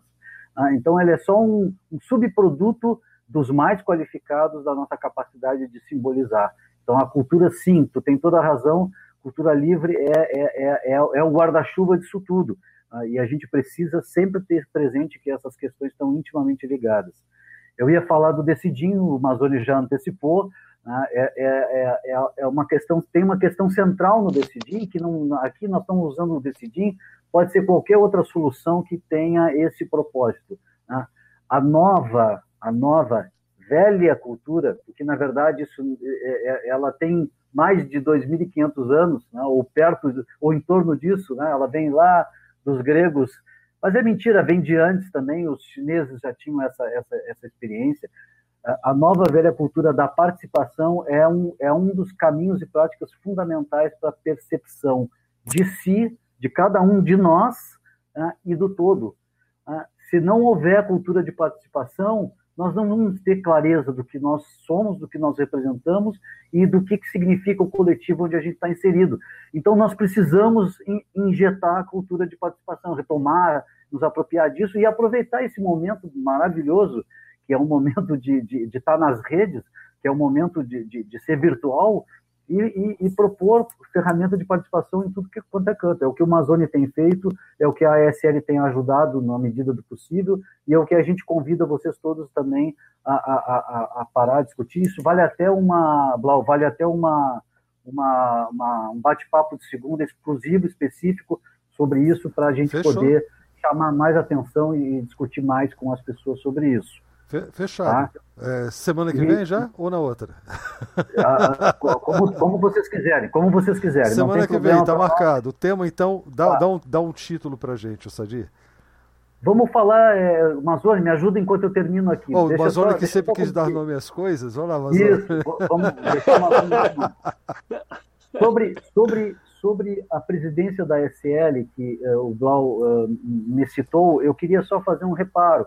A SL não tem uma presidência, a SL tem uma coordenação, ah, ela tem uh, um, um grupo não, de sete eu não pessoas. Disse isso. Não, não, não, não, eu não, eu não tô, não, eu não tô, não tô, não é uma crítica. Eu só, não, eu só estou querendo fazer o esclarecimento que eu não, eu não estou o presidente. A gente tem um coordenador geral, um, um, um adjunto e um financeiro. Eu respondo pela coordenação financeira no, atualmente. E, mas, na verdade, a gente é um colegiado e a gente está num, num, num, esforço muito grande aí, desde a última, é, é, é do, do, da última assembleia que nós fizemos, porque a gente fez uma assembleia para eleger esta atual gestão Sim. e uma assembleia estatutária também, que modificou o estatuto da SL e que viabiliza que a SL tenha projeções nos estados. A gente está num esforço de construção é, é, em meio à pandemia, em meio à crise econômica, ou seja, nós estamos jogados no, em mar revolto, tentando é, não se afogar, mas ao mesmo tempo tentando é, é, é, renascer com, com, em 27 estados. Isso é um trabalho extremamente difícil, que ele só vai acontecer se as pessoas que estão envolvidas com o movimento software livre perceberem a importância de nós termos um guarda-chuva, isso que eu sempre repito, a SL não quer ser a única, ela quer ser a, a, o guarda-chuva, uma referência para todos. Ela quer ser um, uma, uma ferramenta do movimento software livre nacional, como sempre foi. Ela nunca deixou de ser isso e ela quer continuar sendo isso. Então é preciso que as pessoas percebam a, a importância de ter uma, uma instituição de referência. Né? É, isso, inclusive, vale para aquela questão do CNPJ nós não precisamos, é caro, é custoso, é inclusive, é, nós somos um país endividado, é, é, nós, a, cada dia mais pessoas vão, é, vão, vão pro, pro, quebram, mais empresas quebram, mais pessoas vão à falência. Nós não precisamos disso. A SL representa um CNPJ e pode articular qualquer iniciativa e ação no país inteiro. Venham uh, conversar com a SL, vamos pensar isso juntos, vamos construir isso juntos. Tudo tem como tudo tem desenho para a gente resolver, para encontrar solução. Ô, Sadi, certo? a SL tem um site? Ou é ainda aquele software ela... livre org? Que... Não, a SL, a SL, a SL está, tem um site, aquele que eu te passei, mas ela, ela está em, eh, remodelando o seu portal ah, okay. justamente por conta, por conta de um problema que nós tivemos na comunidade. Nós tivemos, vocês devem saber, é, o nosso, a nossa solução era a Nosfera e, e, e a Colivre encerrou seu, seu, seu, seu trabalho, lamentavelmente, por conta é, de todo o processo de crise em que nós estamos vivendo. A, a SL é, há algum tempo está sem o nosso sem o seu portal e está elaborando, construindo um novo. E em seguida vai dar notícia dele. Ah, ótimo. É, e, e aí, aí a gente pode falar disso, inclusive, de voltar a falar disso aqui. E eu queria só, pra, pra por último, eh, deixar um abraço para a Lívia.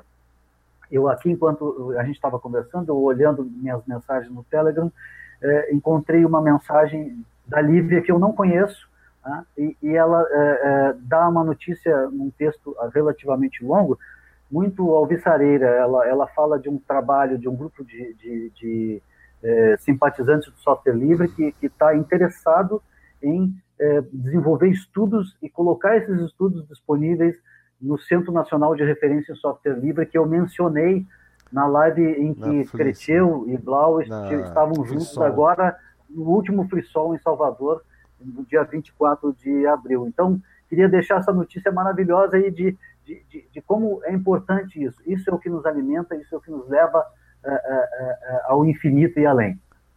Maravilha, Sadia. Ó, eu, eu não entendi como crítica. Na verdade, eu fiquei pensando, eu disse que ele era presidente, porque eu acho que alguém deve ter dito aqui que você era presidente, mas não fui eu, não. Porque eu não, não, não nomeei cargos aqui de, de Sim. Não, não, isso, isso. Então fiquei confuso isso não me causa isso. problema nenhum. Eu não, tudo bem, nem para mim.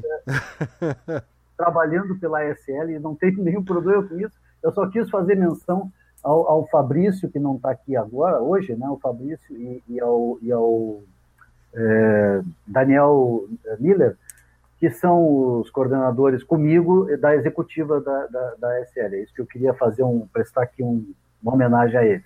Maravilha. Olha só, e vai pensando no nome da, da, próxima live, antes da gente terminar, você me passa. Mas não vai embora correndo, não, como você falou, antes de ir embora aqui. Depois tem uma conversinha aqui né, após live. Inclusive, depois da live, a gente vai mandar o link do Jitsi para quem quiser participar dessa conversa. Esse link vai ser publicado lá na, no chat da, da Rede Matrix, né, na sala DebXP. É, quem mais? Quem mais quer dar o seu boa noite aí antes do Cretinho fazer o anúncio? Ih, rapaz, agora tem que ser rapidinho mesmo, hein? Agora faltam 15 minutos. Tá vendo, Olivia? Eu continuo libertado do relógio. Mas vamos lá. que é tão legal a conversa. Tá... Enfim, estou esquecendo da hora. Quem mais quer dar o seu boa noite antes do anúncio? Gratidão, gente. Muito obrigado mesmo. Eu espero que tudo isso que foi conversado aqui se espraie, se capilarize, se torne compreensível, né? Por todos os cantos, no, no centro, na margem, onde tiver um ser humano no Brasil que possa compreender o espírito da liberdade que o movimento do software livre propõe. Beleza? Muito obrigado. Um abração a todos. Obrigado, Lennon. Um prazer receber você aqui mais uma vez.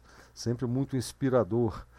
É, o Léo MD, eu não sei quem é o Léo MD. Ele apareceu aqui desde o começo, não se manifestou.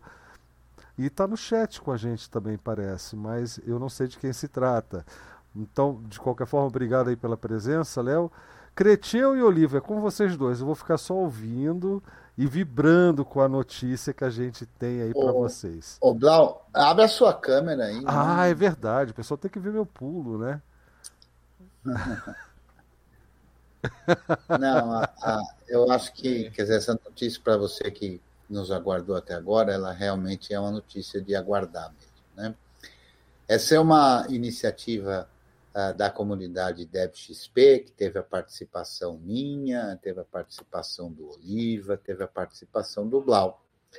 E o anúncio é muito simples, a gente, no dia 31, 31 agora do mês de maio, às 8 horas, receberemos um convidado bastante especial. Digamos que o convidado mais especial possível do tema que a gente trata aqui na live de segunda, já pela 77 vez, mas que será a 80 live de segunda. Uma figura muito importante para o mundo do software livre e que nos honrará com a presença. Cujo nome é, como é mesmo o nome dele, Blau? Oh, o, o Oliva tem uma forma toda especial de, de chamar esse nome. Como é que é, Oliva, esse nome? É, é, é, o Richard, né? Ah, o Richard. É o meu exatamente. amigo Richard. Eu ouvi essa. Richard Stallman vai estar com a gente aqui, é. batendo um papo na live de segunda, número 80, no dia 31 de maio. E eu agradeço muito a você, Oliva, por ter feito essa ponte aí, de, de trocar esses e-mails aí, explicando para ele que como isso? funcionava. E, e, e, cara, foi sensacional. Quando o Cretinho me deu a notícia de que a coisa seria possível, eu acho que eu tive que tomar de novo o remédio da pressão que está por aqui, porque foi sensacional. Pegou de jeito mesmo. Então, Richard Stallman com a gente na live de segunda, número 80, no dia 31 de maio. Podem ir espalhando a notícia para que a conversa seja muito boa nos nossos chats, para que o pessoal curta com a gente essa oportunidade única que é ter aqui o próprio idealizador do que a gente chama hoje de software livre, né?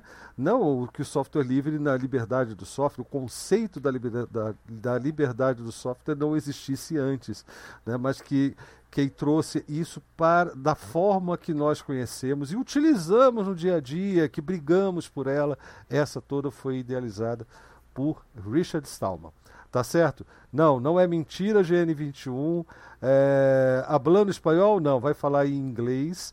Nós, é, nós gravaremos essa conversa a, assim que ela terminar. Eu vou me dar o trabalho de legendar cuidadosamente, passar o texto para o Oliva, para o Creteu, e, e, enfim, para que a gente possa a, é, afinar direitinho as traduções. E quem mais quiser colaborar. Né? Exato, né? exato. E aí a gente vai publicar com as legendas posteriormente. Né? É, claro que não será ao vivo, será ao morto, mas é um ao morto quando a gente fala aqui, a, a, quem está assistindo a live ao vivo. não, a gente vai assistir a live ao morto quando assiste a gravação. Mas, é, enfim, mas o, o, o, registro, esse momento, a entrevista essa atenção, é ao vivo, e é ao morto é a legenda. Exato mas esse momento, essa, essa, essa atenção dada por ele a Esse nós. Dia 31 aqui, ao vivo, ao vivo. Isso, 31 é ao vivo mesmo, né?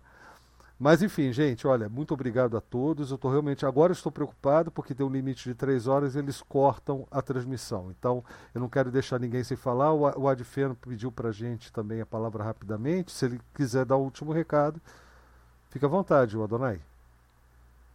Ou foi esbarrou no é, botão? Então, opa, é, então, é, dando aqui o meu, meu recado rapidinho, uh, eu, o Dalsaker e uh, vários outros aqui, o Cretiel também, é, fazemos parte do grupo de usuários GNU, que eu até deixei o link é, aqui na, no pad, né?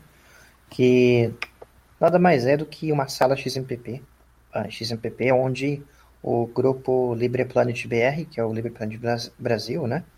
É, participa também. E a gente trabalha lá com tira dúvidas de software livre também, uh, ou, e também até com relação a explicações sobre o movimento em si, né, para quem tenha queira saber, né? E aceitamos, é, falamos português, falamos espanhol de qualquer país, né? Então somos bem receptivos, né? A única a única coisa que a gente fala é, né, é sempre aquela velha história, né? Não, não recomendar software não livre, aí tá tudo bem. A gente é bem receptivo nessa, nessa questão. E uh, é, também deixei o link no pad da lista de e-mails do, do LibrePlanet Brasil. E, e eu acho que o, o Blau também tem, tem a lista de e-mails de, do projeto dele, né? Que é o, é o DebXP, que também é, aceita contribuições da, das mais variadas, né?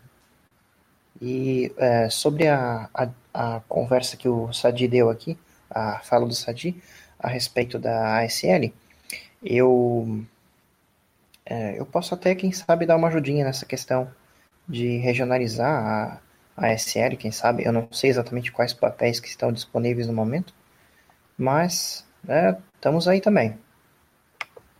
É, e aqui a gente também está sempre aberto a você, Sadi, tendo temas para trazer para a gente, discussões, querendo usar o nosso canal para isso. Você sabe, tá, todos vocês, né? não é só o Sadi, o Oliva, o, o, o Mazone, anúncios de uma forma geral, discussões que queiram levantar com o nosso público.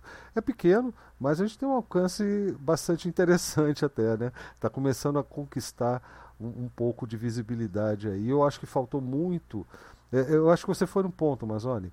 É, o, o, que caiu não foi o movimento. Eu vejo da mesma forma, eu vejo que caiu muita visibilidade em relação a isso, porque de fato as coisas mudaram e essa, essa época de 2009 e 2013 foi uma época bastante complicada, que foi justamente quando houve essa virada, essa inversão de valores, não do, do próprio do movimento do software livre, mas do público em geral, da, da, da forma das pessoas se relacionarem, se relacionarem com a, com a política.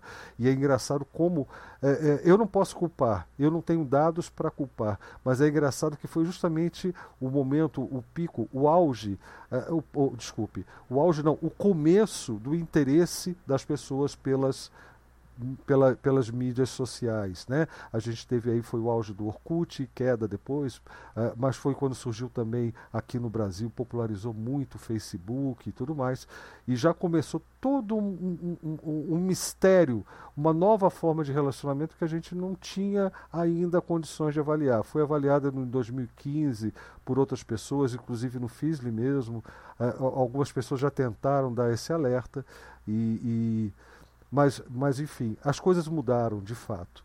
Tá? E, e, eu sou muito grato ao esforço de todos vocês, ao trabalho de todos vocês é, e à presença aqui, a, a, aqui na nossa live de segunda. Vou ter que encerrar. Muito obrigado a todos que estavam no chat e, e que mantiveram a conversa ali, como sempre, muito animada, como o Cretil fala, turma do fundão, mas sempre muito atentos a tudo que é dito aqui. E, e a todos mais uma vez, meu, meu muito obrigado. A gente vai se falando ao longo da semana e um grande abraço.